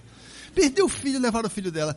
E, mas, gente, vocês não imaginam o tormento que ela sofria e ela queria me atormentar com isso. Eu fazia entender nas duas situações que o animal tem uma perspectiva de sensibilidade diferente da humana. Que um tumor num cachorro é diferente de um tumor num ser humano. Que uma coruja que perde um filho é diferente de uma mãe que perde um filho. São sentimentos diferentes, porque são seres em níveis psicológicos e espirituais diferentes de evolução. Mas ela é essa pessoa passional. e ela disse: é, enquanto eu não resolver o problema dessa cadela, eu não sossego. Quer dizer, há pessoas que são assim. Bateu na porta do centro espírita, ela vai resolver o problema da pessoa, seja lá o que seja. Não, o centro espírita não tem dinheiro, não tem recurso, não é. Mas não, vamos. Aí, não, não tem não para a pessoa. Não é porque Aí, mas não, mas esse é o pedinte que pede em todas as casas aqui, é o pedinte profissional, ele precisa de um outro atendimento. Não, ele está com fome, e aí pronto, aí fica aquela briga entre o passional e o outro diretor que é o insensível. Não, Deus sabe o que faz. Deixou esse pobre coitado aí para que ele aprenda com a dor, porque o amor ele rejeitou. Só a dor vai despertar esse espírito. Se nós o ajudarmos, estaremos atrapalhando o seu despertamento. É o insensível e o passional. Duas manifestações extremadas. Porque uma perde o senso das proporções e ela é regida pelas suas emoções. E a outra nega a sua sensibilidade emocional e é insensível para tudo, para tudo enquanto uma desculpa não arreda o pé da sua racionalidade tiranizante. Não faz contato com compaixão, não, não se mobiliza, é uma múmia paralítica. E o outro, coitadinho, é as vísceras postas em ação. Daí a palavra histeria, que pensava que a, a, a processo da histeria, quando Freud estudou, era um assunto pertinente à, à mulher, a ístero, útero. Depois percebeu-se que os homens são também histéricos, coitadinho da gente. Nós somos, somos histéricos nem as mulheres também, o problema não é de útero. Mas é um processo, é um processo emocional. É um processo emocional. Então, no centro espírita, numa reunião de diretoria, a gente vê isso. A pessoa quer aumentar, quer atender tantas famílias a mais no seu mas a pessoa diz, mas não temos recurso, não temos como fazer, diz o tesoureiro, fazendo, contabilizando as moedas. Aí o outro insensível vai e faz a sua argumentação dentro do seu estilo comportamental, dentro da sua perspectiva de análise, faz definindo a situação. A, a nossa cota nós estamos atendendo. Se ficar de fora, são filhos de Deus também, Deus vai ter que dar o jeito dele. Quer dizer, é muito fácil, um, um, né? O aquele que é o, o passional, ele não dorme aquela noite, fica com ódio do insensível, quer dar uns tapas na cara do sensível para que ele acorde, para que ele desperte para a realidade. Então, esse é um drama daqueles que não sabemos lidar com as nossas emoções. As nossas emoções, elas são emoções que devem estar sempre sobre a gestão de quem as tem. Todas as vezes que uma emoção te arrasta, significa dizer que tu perdestes o comando da tua vida tu passas a ser conduzido pelo medo, e a síndrome de pânico não deixa tu sair de casa. Tu passas a ser conduzido pela raiva quando tu perde a cabeça, tu és capaz de fazer coisas absurdas, porque você perde a cabeça, e perde a cabeça mesmo, perde a, a condução da sua vida, e você fica cego por uma crise de raiva. E assim vai as outras emoções. Do mesmo jeito, uma compaixão atrapalhada, ela se manifestando de uma forma passional, ela impede de você concretamente fazer o bem, porque ela perde a referência da racionalidade. Então nós precisamos equilibrar as nossas ações dentro de uma perspectiva da racionalidade, precisamos encontrar a nossa afetividade, precisamos ter a intuição como instrumento que nos ajude a identificar, a inspiração, a poder agregar essas duas asas da racionalidade, do conhecimento intelectual e da emocionalidade, da afetividade, para que a gente evite tombar para um lado ou tombar para o outro. Porque essas situações, elas acabam por gerar prejuízos. Quando uma pessoa ela é pendente para a passionalidade, é bom ter um outro que faça um mecanismo de compensação. Quando uma pessoa é tendente para a insensibilidade, é bom que um outro tenha um comportamento para despertar a sensibilidade do outro que está adormecida ou bloqueada de modo tal que a pessoa possa aprender a trazer a sua emoção para poder aprender a lidar com ela, para transformá-la, seja passional, seja da insensibilidade. Quanto ao fanatismo, nós vamos chegar no fanatismo ainda. Eu vou abordar o fanatismo mais adiante. Temos uma dimensão da racionalidade. Do discernimento. Aqui nós precisamos avaliar os dois outros extremos para poder encontrar o caminho do meio. Uma racionalidade que use o sofisma como instrumento de manifestação, ou uma ausência de racionalidade caracterizado numa atitude de pouca possibilidade de entendimento, de cognição. Então, esse caminho da racionalidade, ele está presente naqueles que participamos individualmente no contato com a doutrina espírita, que nos ajuda a ter uma caridade lúcida, não é uma caridade que esteja movido ao apaixonamento ou a, a, a, ao processo passional. A caridade espírita, ela tem que ter lucidez, diz o espírito André Luiz, no livro Conduta Espírita, na psicografia lá de Valdo Vieira, quando ele propõe a, a, a conduta espírita face à caridade. Nós precisamos ter, portanto, um discernimento sempre a serviço da nossa, do nosso comportamento. Nós não podemos ser pessoas nécias, pessoas às vezes de bom coração, mas é, que não temos a percepção das intrigas, das ciladas que se nos apresentam. Por isso, Jesus propôs a combinação da serpente com as pombas, fazendo menção a essa mansidão das pombas, mas essa capacidade de astúcia, de prudência que as serpentes detêm. Usando esses dois símbolos para mostrar que nós temos que combinar essas, essas competências a fim de que a nossa vida possa fluir. Um centro espírita, ele precisa ter uma racionalidade. Ele precisa que a sua gestão das suas atividades tenham, portanto, essa clareza dessa fé que é racional, que é capaz de enfrentar a razão face a face. Então, essa qualidade, ela nos aponta na direção do bom senso. Tenhamos o bom senso como tão bem posto por Allan Kardec quando em vida, como sendo o legado que devemos, devemos trazer e imprimir à casa espírita para que ela possa ter um bom funcionamento. A dimensão espiritual. Nessa dimensão espiritual, nós vamos ter aí as duas dimensões, algumas das quais já tangenciadas. É a dimensão da transcendência. Uma casa espírita, ela fala do espírito. O espiritismo é a ciência que estuda o espírito seja na sua natureza, seja na sua origem, na sua destinação, na sua interação com o mundo corpóreo, como propõe o codificador quando define o espiritismo.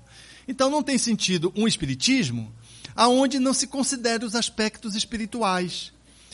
Amor e instrução tem que projetar luz também nessa dimensão do espiritual, para que a nossa prática ela não esteja desconectada da intuição, da oração, ela não esteja desconectada dessa interferência dos bons espíritos, para que ela não esteja alheia de que também nós somos alvo das entidades espirituais necessitadas, de que muitas vezes nós não consideramos incursões de espíritos necessitados que começam a nos dividir, nos colocar um contra os outros. Na reunião mediúnica mesmo, eles vêm e falam, implementam dentro dos conteúdos de cada companheiro que estão ali participando, uma semente de desconfiança. É, eu sei, eu acompanho o que vocês falam um dos outros. Aí todo mundo fica desconfiado um do outro.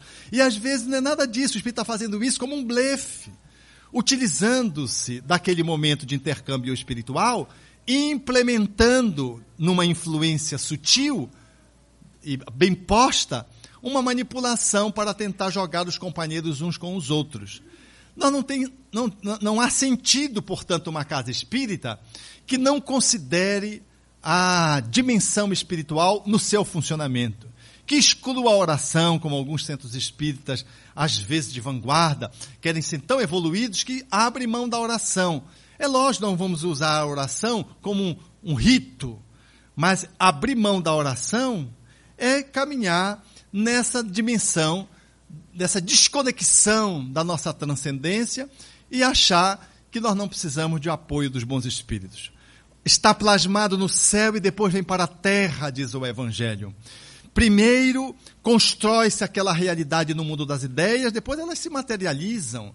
Até nós mesmos, quando reencarnamos, somos espíritos, nos colocamos no corpo, depois vem para o corpo aquilo que nós somos. As nossas encrencas, as nossas habilidades, as nossas qualidades, as nossas deficiências. Então nós precisamos estar bem atentos. Como precisamos estar atentos para o fanatismo? Porque se há companheiros que querem até tirar a reunião mediúnica do centro espírita, porque parece que nunca o grupo está em condições de participar da reunião mediúnica, há centros espíritas que estão viciados no guiísmo, ou seja, só fazem o que o guia diz. E o guia está desguiado e fica conduzindo a casa espírita. E um dos espaços de maior facilidade para dominar uma casa espírita é esse viés atrapalhado do mediunismo, numa postura fanática, que não contempla a razão e que não contempla os outros ingredientes que deveriam fazer o fio de prumo para que pudéssemos avaliar com muito bom senso as comunicações mediúnicas. E uma das áreas mais de fácil acesso à casa espírita é a cura. Os espíritos entram pelo caminho da cura e podem trazer benefícios vistos, a olhos vistos, em interferências de entidades infelizes numa tentativa de ganhar, muitas vezes, a confiança da direção da casa. E depois que ganha a confiança da direção da casa, e aí eles começam a alcançar os objetivos para os quais eles se colocaram nessa posição de guias da casa. A princípio, apresentando melhoras superficiais do ponto de vista corpóreo, através de intervenções espirituais com obsessores, e eles conseguem fazer isso com facilidade, não é nada de profundidade, e depois, eles ganhando a confiança, passam a fechar departamentos, faz, passam a dar palpites em assuntos que não lhes diz respeito. Eu me lembro de uma casa em Belém, que ela, todas as vezes que o grupo da evangelização queria ampliar as atividades, a dirigente ia perguntar para o guia, o guia ia dizer assim, ainda não é a hora. Ainda, todo ano ainda não era a hora. Estava na cara que não era um guia. Mas ali havia um fanatismo em relação à questão espiritual, quando nós não consideramos a questão espiritual como sendo aquela que vai definir as nossas posições. As nossas posições, elas são definidas pelos nossos estudos doutrinários. Uma consulta espiritual é apenas uma consulta. Não é o espírito que vai definir o que fazemos, até porque se definisse, e se fosse um benfeitor, nós não teríamos o mérito, diz o espírito Carita e o Evangelho segundo o Espiritismo, pelas nossas ações. Então a consulta é sobre tal ou qual aspecto, mas não é para o espírito dizer o que é que a gente deve fazer, como a gente deve fazer ou não fazer. Lembro-me certa feita que perguntei a um espírito amigo qual era a sugestão que ele tinha para me dar, e ele, muito embora fosse um espírito benfeitor e pudesse me aconselhar nesta ou naquela direção, sobre esse ou aquele ponto, mas talvez querendo me assinalar e, e marcar como marcou para mim, ainda muito jovem no movimento espírita e nas atividades espirituais de natureza mediúnica, de intercâmbio, ele disse assim: Meu filho, tudo que eu pudesse sugerir a você estão nas obras kardecianas. Não me disse nada. Matou a pau. Porque é interessante, ao invés de a gente ler para raciocinar, para saber como é que a gente vai fazer, a gente vai perguntar para o guia, o guia já faça assim, faça assim. Não, fecha a sopa, abra a sopa. E aí a gente vai fazendo. A responsabilidade é do guia. Pretensamente. E a casa entra num descaminho. Quantos centros espíritas experimentam obsessão coletiva em função de uma posição inadequada de desconhecimento doutrinário, lidando com as questões espirituais. Aí nós nos tornamos em fanáticos. E esse fanatismo chega ao ponto do ridículo, quando os espíritos passam a dizer coisas ridículas e a gente passa a acreditar. Agora mesmo vi uma jovem que perdeu o pai assassinado em Belém do Pará, numa cidade que está muita violência, e ela foi então a um grupo desse de que se diz espírita e que faz reuniões mediúnicas públicas, o que já demonstra a categoria desse, desse grupo. E quando chegou a médium, logo quando contou uma parte da sua história recente, logo a médium incorporou no pai. E ela ouvindo o pai, mas sendo uma pessoa muito lúcida, não obstante não fosse espírita, fosse judia, ela disse assim: Não, mas esse não é o meu pai. Aí o dirigente, não sei se para defender a médium, ou se é porque é tão perturbado quanto ela, disse: Não, mas é seu pai porque eu estou vendo. Ela disse: então o senhor está vendo errado, porque meu pai não é assim, não é desse jeito. Começou a pontuar. E o dirigente disse: é. É o seu pai, é que ele já está diferente. Mas como é meu pai pode estar diferente? Uma semana de morto ele já está diferente. A pessoa foi botando os dois, e eu soube disso, porque o irmão dela veio ao meu encontro para poder fazer uma checagem de tudo que tinha acontecido lá, porque a moça saiu mais descrente do que chegou. E olha que Kardec foi tão lúcido quando tratou dessa questão, mostrando que a mediunidade por si só ela não gera nenhum convencimento, de que havia pessoas que como ele criam nos espíritos e no espiritismo e que nunca tinham percebido nenhum fenômeno mediúnico. De que a crença, portanto, não estava na fenomenologia, de que a filosofia espírita é que ensejava a crença. Então ele chega a analisar no capítulo do método, em um livro dos médiuns, que nós deveríamos iniciar a pessoa do espiritismo no ensino espírita primeiramente. Porque aí ele vai dando a estatística daqueles que participavam da reunião mediúnica e que saíam mais descrentes do que antes de terem chegado, por não conhecerem antes o fenômeno, não terem estudado os princípios. Então, se nós queremos que uma pessoa faça o movimento de adesão aos princípios espíritas, o caminho mais desaconselhável para se fazer isso é a reunião mediúnica direto. Nós temos que levá-la ao estudo, à reflexão, como propõe Allan Kardec, e à prática do codificador. Ele chega a dizer que, em função disso, nós não deveríamos admitir em nossas reuniões práticas pessoas que não tivessem ainda feito uma iniciação ao estudo do Espiritismo, que não pudesse, portanto, ter se apropriado do conhecimento espírita. Mas o fanatismo, numa percepção inadequada da espiritualidade, faz-nos depender dos guias, criar atividades que não são adequadas do ponto de vista daquilo que o codificador propôs, e aí pronto, tudo é espírito. Às vezes a pessoa está com cólica menstrual, olha, está vendo, é espírito, foi fluido.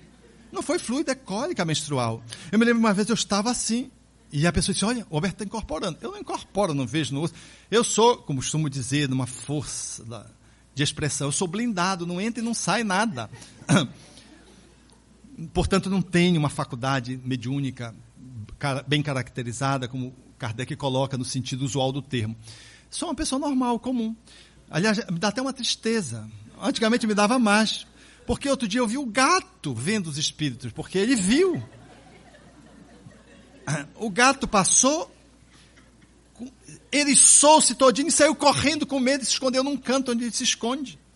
E ele foi exatamente para o lugar em que a minha esposa viu o espírito passar. Eu disse, puxa, o gato vê, Alberto.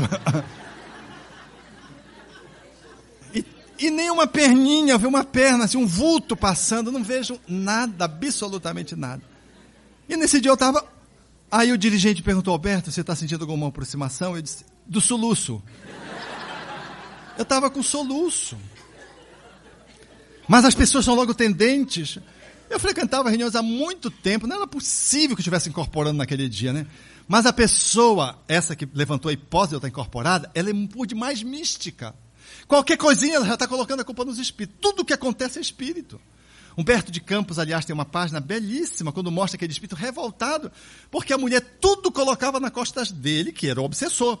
E ele já tinha até é, é, desencanado da mulher, tinha desistido dela, mas ela continuava dizendo que ele tropeçava, que era ele, que era isso, que era ele.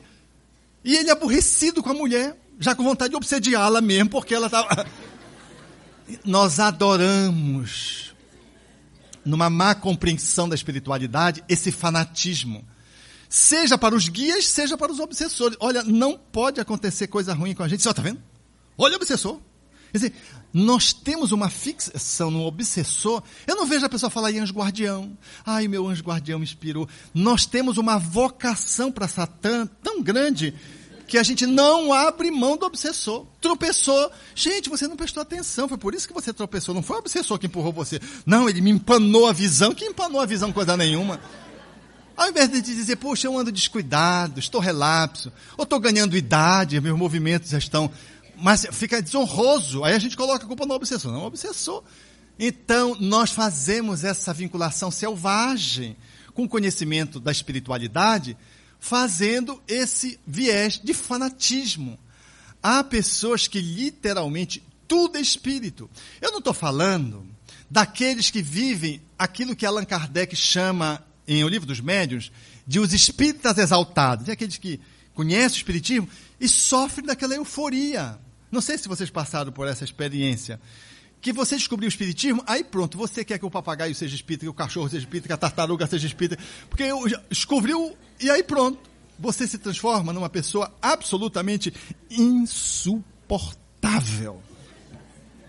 Porque você não sabe falar de outra coisa a não ser da conversão que você quer fazer com os outros.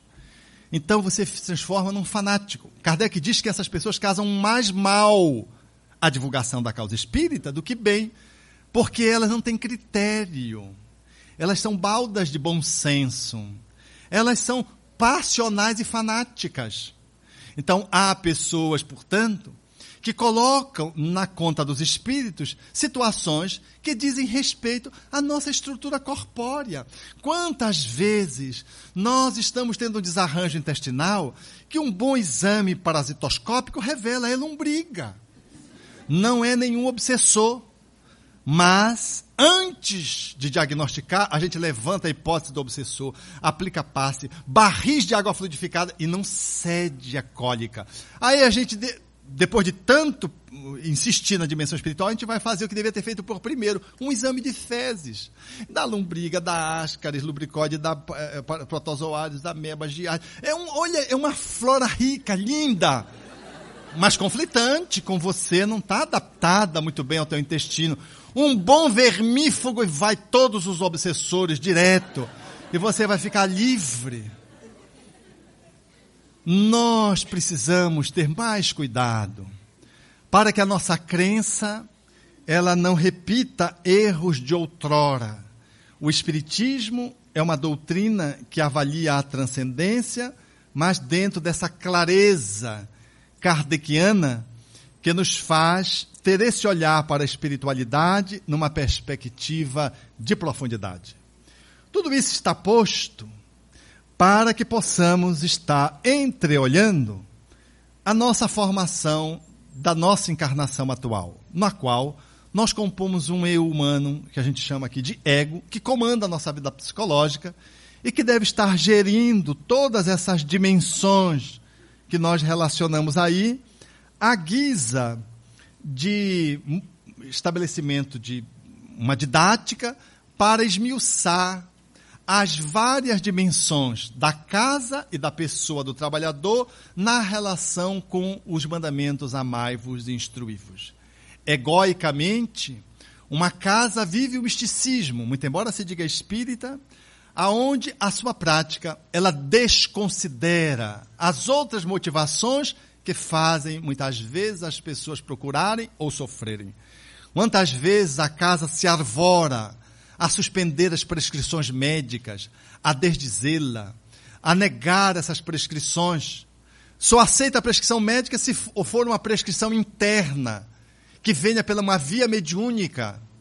Então, são coisas que falam de um centro espírita que está desfocado e está experimentando um fanatismo.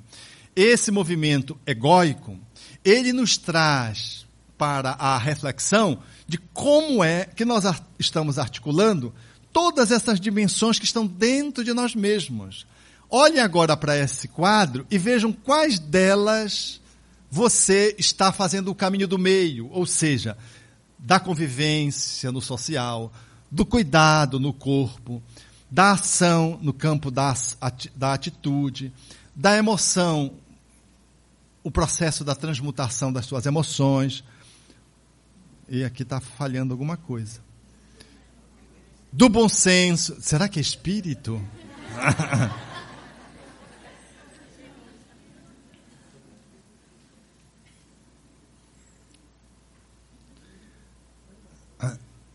e da nossa transcendência vista com clareza. Qual desses elementos dentro da gente está posto de uma forma alinhado? Qual é o lado seu que funciona bem? E qual é o lado seu que está precisando de um ajuste? Sendo visto pelos dois eixos: o eixo do amor e o eixo da do instruí-vos na proposta do Espírito de Verdade Allan Kardec. Se estamos muito fora do prumo ou se estamos margeando esses conteúdos que se colocam aí como fundamentais. Aí está as dimensões postas. Nós poderíamos dizer que essas dimensões elas falam também de homens, né, de seres que têm predominantemente dentro de si uma vocação dessa maior, independente de estar alinhado ou não estar alinhado. Eu perguntaria para você, por exemplo, agora: você é uma pessoa que gosta mais dos aspectos espirituais, ou você funciona, portanto, intuitivo, inspirativo, eh, de natureza a fazer conexão com os aspectos mediúnicos, ou você é uma pessoa mais racional na sua vida? O que rege a sua vida como primeiro-ministro é a emoção? Você fala mais com a emocionalidade? Ou não? Você é uma pessoa de realização, de ação. Não, comigo eu sou assim, eu logo resolvo. Não, não tenho lari-lari, não. Eu logo resolvo. Não tem gente que é assim? De ação, de realização. Ou você é uma pessoa que privilegia mais a tua perspectiva corpórea. Tu estás mais preocupado com o teu corpo, preocupado com a tua saúde, ocupado com a tua idade, ocupado se tu vai ter câncer, se tu não vai ter câncer, ocupado se tu vai ser mãe, se tu não vai ser mãe, o pai não vai ser pai, se tu, a tua estrutura vai aguentar uma boa longevidade. Ou a dimensão social. Você é aquela pessoa da atualidade, da comunicação, como são os jovens hoje, ou seja, você quer estar no meio do grupo ao ponto de você nem olhar para você, porque você é tão interativo do ponto de vista social que você não tem tempo para mais nada, a não ser para circular nos diversos grupos sociais, dada a tua abundância de comunicação social, dada a tua capacidade de interagir pela internet, relações presenciais, relações virtuais. Como é que você funciona? Percebam que esses tipos de homens ou essas perspectivas que predominam dentro da gente e que nos caracterizam mais fortemente como uma pessoa que funciona mais o racional com a cabeça, o emocional com o coração, aqui simbolicamente, tá? O atitudinal com as mãos e os pés representando a base. Ou o processo relacional da subjetividade social, ou a transcendência que está para cima da cabeça. Como é que você funciona? Pense que na tua casa espírita que você participa, na equipe da diretoria, como é que as pessoas são em relação a você? Se você é mais racional, tem alguém que funciona como você? Ou alguém é mais corpo? Está mais vinculado às coisas? Ou se é alguém que está mais preocupado com a divulgação, com a interação social, que está mais preocupado com a, a, a sala de estar, que é o social? Ou alguém que está mais preocupado com a espiritualidade, com a psicografia, com as reuniões mediúnicas, com a interferência dos obsessores. Como é que é na tua casa quando vocês vão reunir a diretoria? Como é que comparece as pessoas com essas dimensões? Essas dimensões, no entanto, elas todas fazem parte de cada um de nós. Vejam que uma diretoria onde tem o racional, tem o emocional, tem o corporal, por exemplo, e tem o espiritual, veja uma discussão, amplia ou não amplia o centro espírita? O corporal diz, não temos dinheiro para ampliar o centro espírita com segurança. O racional vai para os números. Então me traz aí o caixa, quero ver os números, quero ver a, a estrutura contábil da último balancete, quero ver o emocional diz: nós temos que ampliar. A dor sofre aí fora. Nós precisamos aumentar o nosso centro espírita. O espiritual diz: a minha inspiração diz que não temos nenhum outro caminho a não ser seguir para frente. Poderia concluir: tenho dito. E aí vocês vejam, às vezes a gente está brigando e cada um está puxando brasa para a sua sardinha. Isso se as pessoas estiverem equilibradas. Porque se estiverem desequilibradas, vocês imaginem um emocional passional reunido com um racional sofístico, com um corporal que esteja aprisionado na casa, que ele não arreda um milímetro porque ele acha que ele vai ficar ali na casa e vai ficar mesmo quando desencarnado no trabalho, e um espiritual que é mais perturbado do que mesmo para gente que está encarnada no corpo lúcida. Vocês imaginem uma diretoria assim? Não, Deus não permitiria isso. Mas aqui e acolá, um entra numa faixa dessa dentro do seu estilo comportamental. É bom olhar para esse caminho aqui. Nós estamos falando aqui das diretorias. Nós estamos falando aqui da equipe de trabalho. Olhe para aquele que é mais corporal e valorize esse eixo dele. Você pode contribuir com a tua racionalidade e pode aprender com a dimensão corporal que ele traz. O emocional, você pode se enriquecer com a emocionalidade do outro. E o outro pode se enriquecer com a tua perspectiva de visão espiritual que os outros não têm. Vocês podem trocar muito em equipe de trabalho. Não é ruim porque o outro é diferente de mim.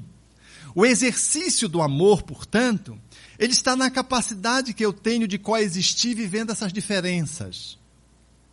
O exercício da convivência amorosa com as diferenças me faz encontrar a unidade de funcionamento. Mas para que eu possa fazer isso, eu preciso mergulhar no instruí-vos. Eu preciso me apropriar desse conhecimento, porque às vezes até que eu amo, mas eu não dou conta.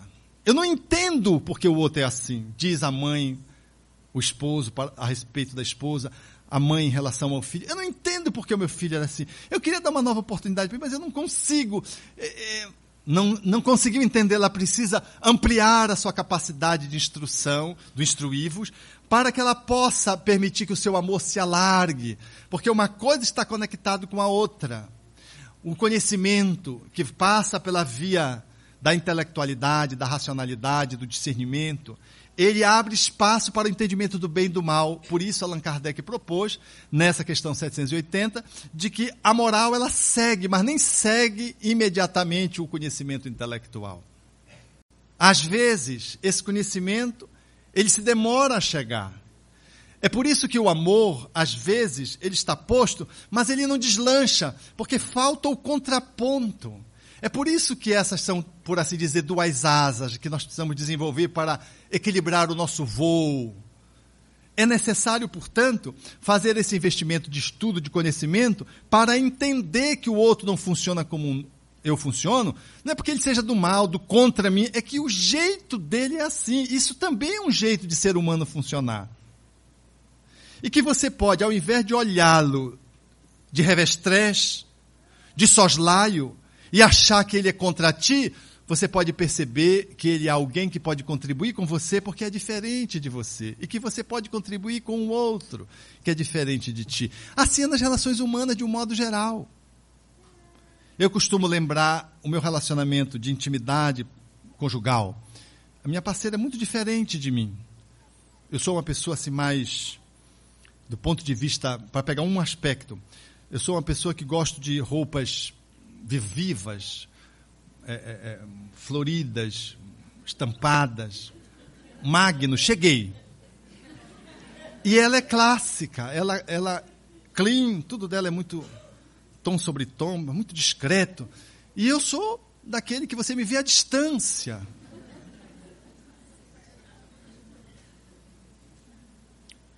E uma vez eu comprei uma blusa não era estampada, era uma blusa simples. Ela era roxa. Tá na moda, tá na moda, não ria. Agora, dentro do roxo surgiu um amarelo ouro lindo, como se fosse uma galáxia se projetando para fora. Aí eu caí na bobagem de perguntar para amigo. É, pior coisa é amigo, porque amigo sempre mente. Por caridade, por compaixão, por zelo, para não querer perder a amizade. Eu mostrei para cinco amigos que estavam junto comigo, presenciando a compra. Aliás, eu já tinha comprado, eles presenciaram já a consequência daquela compra, ou a inconsequência talvez. E eles não quiseram talvez me demover da alegria. Eu disse, olha que blusa legal, não é? Os cinco disseram sim. Aí eu me enchi a bola, disse, poxa, tem cheio. Cheguei em casa, trouxe de Brasília aquela blusa famosa, bela. Mostrei para minha parceira, e ela é muito discreta na forma de, de dizer que não gostou, que não está bom. Aí eu disse, olha que blusa linda. Ela olhou e disse, é, tá boa para andar no domingo na Praça da República, que tem uma feira hippie no domingo na Praça... na feira hippie, na Praça... Na, no domingo, ela não disse a feira hippie, na, no domingo na Praça da República, eu entendi que era a feira, a feira hippie. Eu disse, mas o pessoal, isso aí citando os amigos que são comuns, que gostaram. Ele disse, pois é, meu bem, mas eu não tenho esse gosto, que, esse bom gosto que os seus amigos têm. Gente, quando eu procurei a blusa, ela estava lá no final do cabide, lá atrás. Alguém guardou lá, muito bem guardado, para que não se perdesse. Gostos diferentes. Eu adoro cupuaçu, ao ponto de, às vezes, comer cupuaçu quase todos os dias. É creme, é sorvete, é doce, é pudim. Cupuaçu, cheiro do cupuaçu. Eu acho que Deus, quando completou o mundo, se falta alguma coisa, era o cupuaçu. Ele fez o cupuaçu. e ele se transformou num ser perfeito. E ela não suporta cupuaçu. E nós, entra ano, sai ano, eu ofereço cupuaçu para ela. E ela diz: não, não. Eu digo: só prove. Ela disse: eu não gosto do cheiro do cupuaçu. Tape o nariz. Não. Mas ela compra o cupuaçu para mim. Percebe? Então, essa é a questão do respeito. Uma outra vez, eu, eu, uma, eu, eu cheguei em Lagoas e vi umas calças. E homem é assim. Homem, quando vê uma coisa que ele gosta, ele compra logo um bocado. Eu vi aquelas calças jeans, achei que estava. Comprei logo quatro calças jeans. Pronto. Para década logo, né? Para década. Ele, aí eu mostrei a calça jeans, calça linda. Aí eu mostrei, aí ela pegou e disse, mas ela é tão justinha, tão justinha. Aí eu notei que o justinha era uma crítica, do jeito dela eu já sei, né? Aí na primeira oportunidade vesti a calça jeans espetacular, todo proeminente. Aí me apresentei, ela olhou disse, que tal? Esperando elogio. No apagar das luzes, né? um elogio. Aí ela pegou e disse assim, Ei, você tá, parece uma linguiçinha. Magoou. Mas eu saía com a minha calça jeans e ela saía do jeito horrível, daquele branco sobre branco, tom sobre. Horrível. Então é legal. Outro dia, para concluir esses lances autobiográficos, era o dia dos namorados. E aí nós, os restaurantes todos cheios. E aí eu, o meu irmão telefonou, disse, oh, tu não quer vir para cá? E ela atendeu o telefone. E, e, nós estamos aqui, o fulano vai preparar, um, porque os, os, restaurantes ficam cheios no ano passado, então nós nos aprumamos aqui mesmo. Aí o que, ah, o que, é que, que, que ele aprontou? Aí ele aprontou um jantar aqui. Aí só tinha coisa boa. Era caranguejo, mexilhão, só essas coisas que eu adoro. Não tinha nada que ela gostasse. E eu queria ir. E ela disse, não, tudo bem. Aí eu percebi que o tudo bem dela não era um tudo bem. Ela disse, eu peço uma pizza para mim, ó, uma pizza, dia dos namorados. E eu comendo mexilhão, é, é, é, caranguejo. Gente, só coisa horrível de bom. E aí eu, e aí eu fiquei encalacrado com aquilo, porque no, o restaurante não tinha. Aí eu, ela percebeu, se você está chateada, você me conhece há tanto tempo, você não sabe que eu não gosto.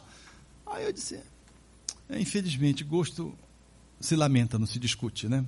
Aí eu tive que entender que ela tinha razão. Vejam, era uma rigidez que eu estava pondo, estava me colocando, em função dela não gostar de que é bom. Todo trabalhador acha isso do outro. Não é possível que ele não entenda isso, a emocionalidade. E o outro, não é possível que ele não entenda isso, os números. A gente vê isso muito na questão do cartão de crédito, né?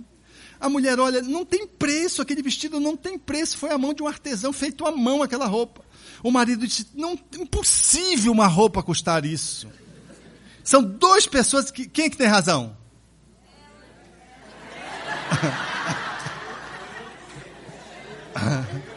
Olha, os homens só fizeram assim. Os dois têm razão. Cada um do seu jeito é que a mulher e o homem têm um jeito diferente, ou dois homens ou duas mulheres podem ter um jeito diferente dentro da casa espírita. Então, as soluções, elas são diferentes, elas não são maiores, nem melhores, nem piores. Elas são diferentes. Ela se transformará numa solução grande se nós articularmos as diferenças. Aí ela se tornará grande. Porque ela vai incluir o emocional, ela vai incluir o espiritual, ela vai incluir a dimensão corporal, ela vai incluir a dimensão social, ela vai incluir a dimensão espiritual, ela vai trazer a totalidade. Então, uma boa equipe de funcionamento na casa espírita, para experienciar o amai-vos e o instruí-vos, são de pessoas que têm um estilo predominantemente diferente desse quadro que está alinhavado aí. Essa equipe é uma equipe mais intrigante. Ela tem mais atrito, mas ela é mais enriquecedora. E se nós, com essa compreensão do instruí-vos, nós passaremos a poder agora, talvez, exercitar um movimento de, de indulgência maior, ou de flexibilização maior, ou de tolerância maior, não para o erro do outro, para o jeito do outro que não corresponde ao teu jeito. E o dele não está certo nem errado, ele é diferente apenas.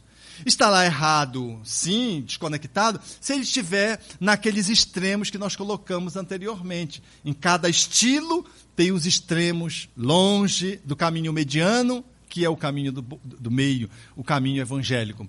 E aí, se tiver, mas mesmo que esteja nos extremos, ele está chamando você, ela está chamando você, participando da equipe de trabalho, para que você contribua, para que ele, naquela área de predominância, ele possa se equilibrar, estar tá se ajustando e para que ele possa estar tá crescendo. Esse é o movimento que nós precisamos fazer. Essa é a possibilidade que nós temos de trabalhar em grupo, em equipe, em diretoria, no conselho regional, nas URES. Nós, quando nos damos conta de que nós funcionamos assim, ao invés de nós lamentarmos uma pseudo-harmonia, porque a harmonia, como todo mundo. Outro dia eu vi uma foto muito interessante na internet. Era um grupo de pessoas japonesas. Aí vinha assim: elas estão rindo? Aí interrogava. Aí eu olhava, não sabia se elas estavam rindo. Elas estão sérias? Eu não sabia se elas estavam sérias. Alguém é irmão aí? Eu não sabia se elas eram irmão ali. Gente, porque todas as respostas você não conseguia dizer sim. Porque todas as respostas eram possíveis. Eles estão aborrecidos? Você não sabia se estavam aborrecidos. Ou eles estão serenos? Você sabia dizer? Nada indicava nada. E eu comentando isso com uma pessoa de origem asiática, ela dizia, ele, o meu avô, ela é, é, é, japonesa, dizia a mesma coisa de vocês. Ele dizia que eles, japoneses, são tudo diferentes, mas que vocês são tudo iguais. Veja que coisa! É, mas é isso mesmo. A gente acha que os outros são tudo iguais. A gente olha o chinês, tudo igual, né? Não é tudo igual. São diferentes, mas é que a gente não consegue perceber pela nossa cultura e nossa percepção, não consegue perceber a diferença. Então a gente acha que uma equipe funciona bem se todo mundo pensa igual, se todo mundo é do mesmo jeito. Gente, reunir uma equipe de cinco racionais, coitada dessa equipe se reunir cinco pessoas emocionais, coitado desse centro espírita, se for gerido por cinco pessoas emocionais. E se ela estiver desequilibrada, coitado mesmo. Então, uma boa equipe é aquela que tem o pistão, que tem o, clarinete, que tem o sax, que tem o bumbo, que tem o prato, que tem o, o, o, o violão, ou que tem o seu correspondente nas cordas e que faz com que haja tantas multiplicidades que é capaz de nós compormos uma orquestração.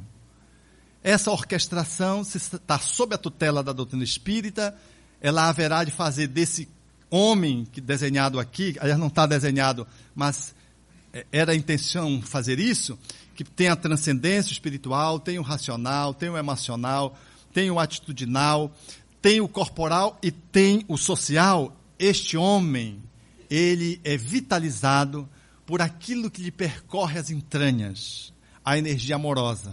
Essa energia amorosa é que faz a conexão da equipe como deve ser aquilo que faz a conexão dentro de nós mesmos. Porque se nós somos predominantemente um segmento desse que nós relacionamos aí, eu quero dizer que nós estamos ainda capengas sendo chamados a desenvolver os outros. De que o homem integral, se nós pensarmos na figura de Jesus, ele detém todos esses recursos no caminho do meio de uma forma plena. De que nós somos ainda fragmentados, nós somos pessoas, espíritos reencarnados ainda mancos, manetas, pernetas, limitados, e que nos encontramos com os outros para que se ative em nós o homem integral que ainda está dormindo dentro de nós mesmos. Isso se revela numa dimensão egóica. E como é que nós podemos fazer isso? Nós vamos ver amanhã como é que nós podemos fazer isso. Ok.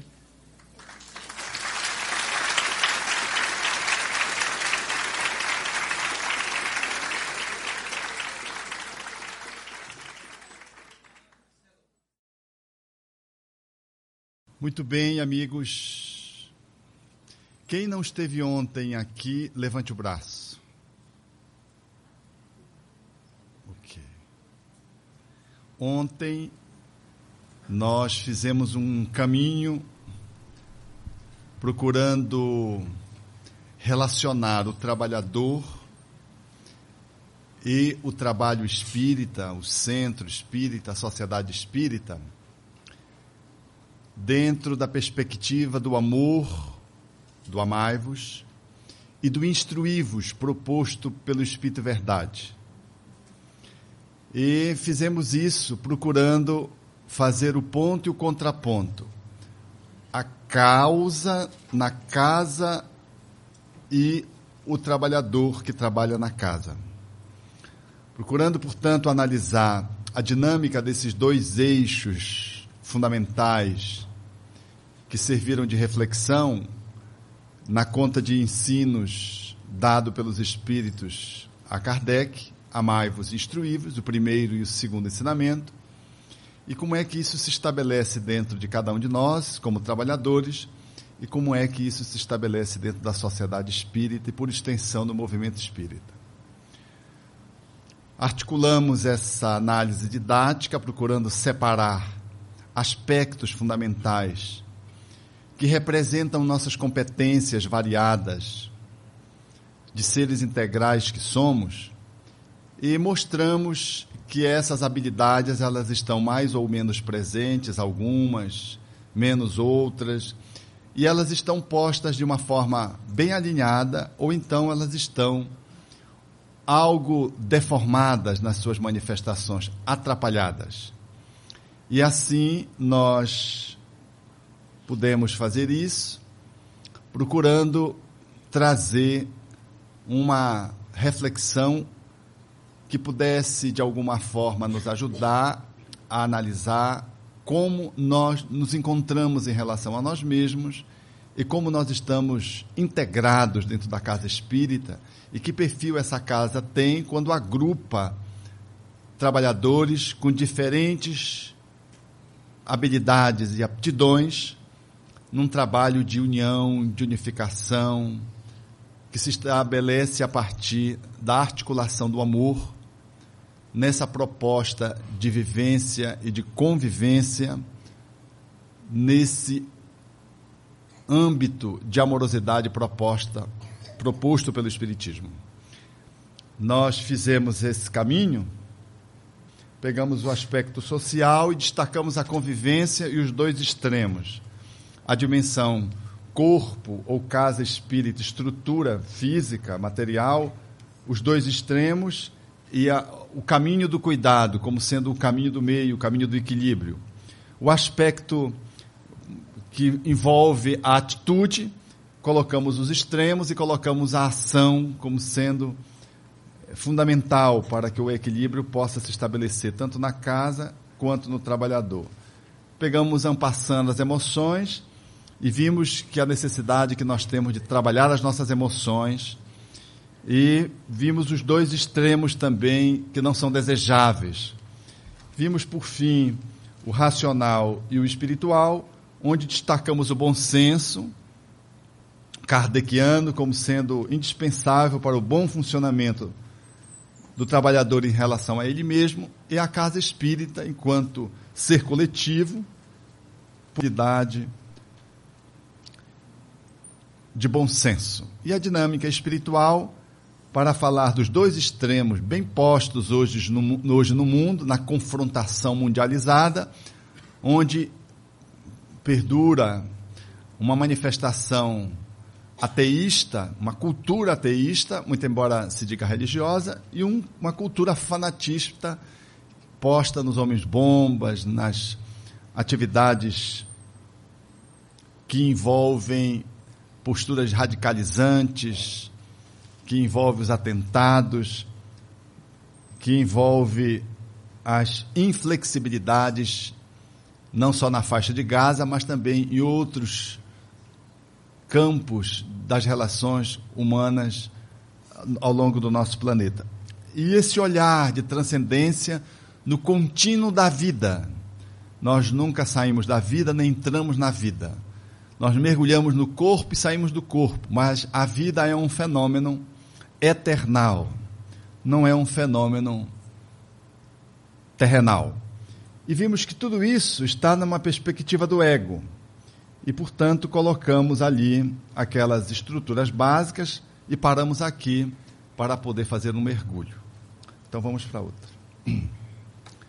Essa é uma síntese em cinco minutos. Depois eu vou perguntar para vocês entenderam. Os que faltaram. Eu gravei bem.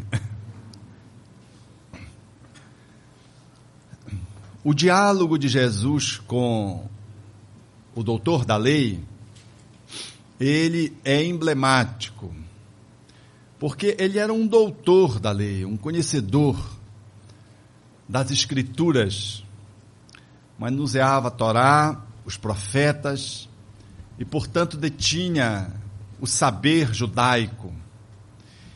E Jesus se colocava dentro daquela cultura, se sobrepondo ao ponto de ser considerado Messias por alguns e ser contestado por outros. Mas o doutor da lei, muito embora não o reconhecesse, pelo menos na fala como Messias, reconhecia que ele era um mestre. E diz para ele: só alguém que está conectado com Deus pode fazer o que tu fazes. Ele faz, um, um, dá um testemunho de que ele acompanhava aquele homem nas suas atitudes, no seu comportamento, nos seus ensinos, e reconhecia que ele estava vinculado a Deus. Não era um homem que fazia uma revolução social humana, pura, pura e simplesmente. Não era alguém que estava vinculado à balbúrdia. Não era um falso profeta. Ele era, no mínimo, um grande profeta, para que um doutor da lei o procurasse fazendo esse reconhecimento da sua autoridade, e mais do que isso, porque havia questionamentos da estatura de Jesus em relação a ser ou não ser o Messias, ele o procura à noite, às escondidas, para não ser identificado, para não ficar numa posição de desconforto. Muito embora o faça à noite, às escondidas, ele declara para Jesus de que ele efetivamente era um grande homem, porque só aquele que estava conectado com Deus poderia estabelecer as obras que ele fazia. E o diálogo vai em torno das temáticas que envolveriam a felicidade na nossa linguagem atual, daquilo que a ciência psicológica talvez busque premiar na, no atendimento das pessoas que buscam as abordagens psicológicas com o nome de plenitude, que numa linguagem evangélica é o reino dos céus, é a plenitude. E ele vai falando desse caminho quando Jesus fala então da reencarnação, mostrando que era necessário nascer da água e do espírito, e ele questiona Jesus, e fica claro que o entendimento era da reencarnação mesmo, porque ele diz: Mas como pode um homem que já vai velho voltar para o ventre da sua mãe? Como é que ele poderia fazer esse movimento? E Jesus diz para ele claramente: Se eu te falo das coisas da terra e tu não me entendes, quanto mais se eu te falar das coisas que transcendem, das coisas espirituais, das coisas celestes. É importante considerar isso, porque a nossa ciência acadêmica, em meados do século XVI, ela começou um caminho de dissociação da teologia. E foi se desprendendo com razões de progresso daquela manifestação da religião dogmática, aprisionante, que tudo colocava sob o cadinho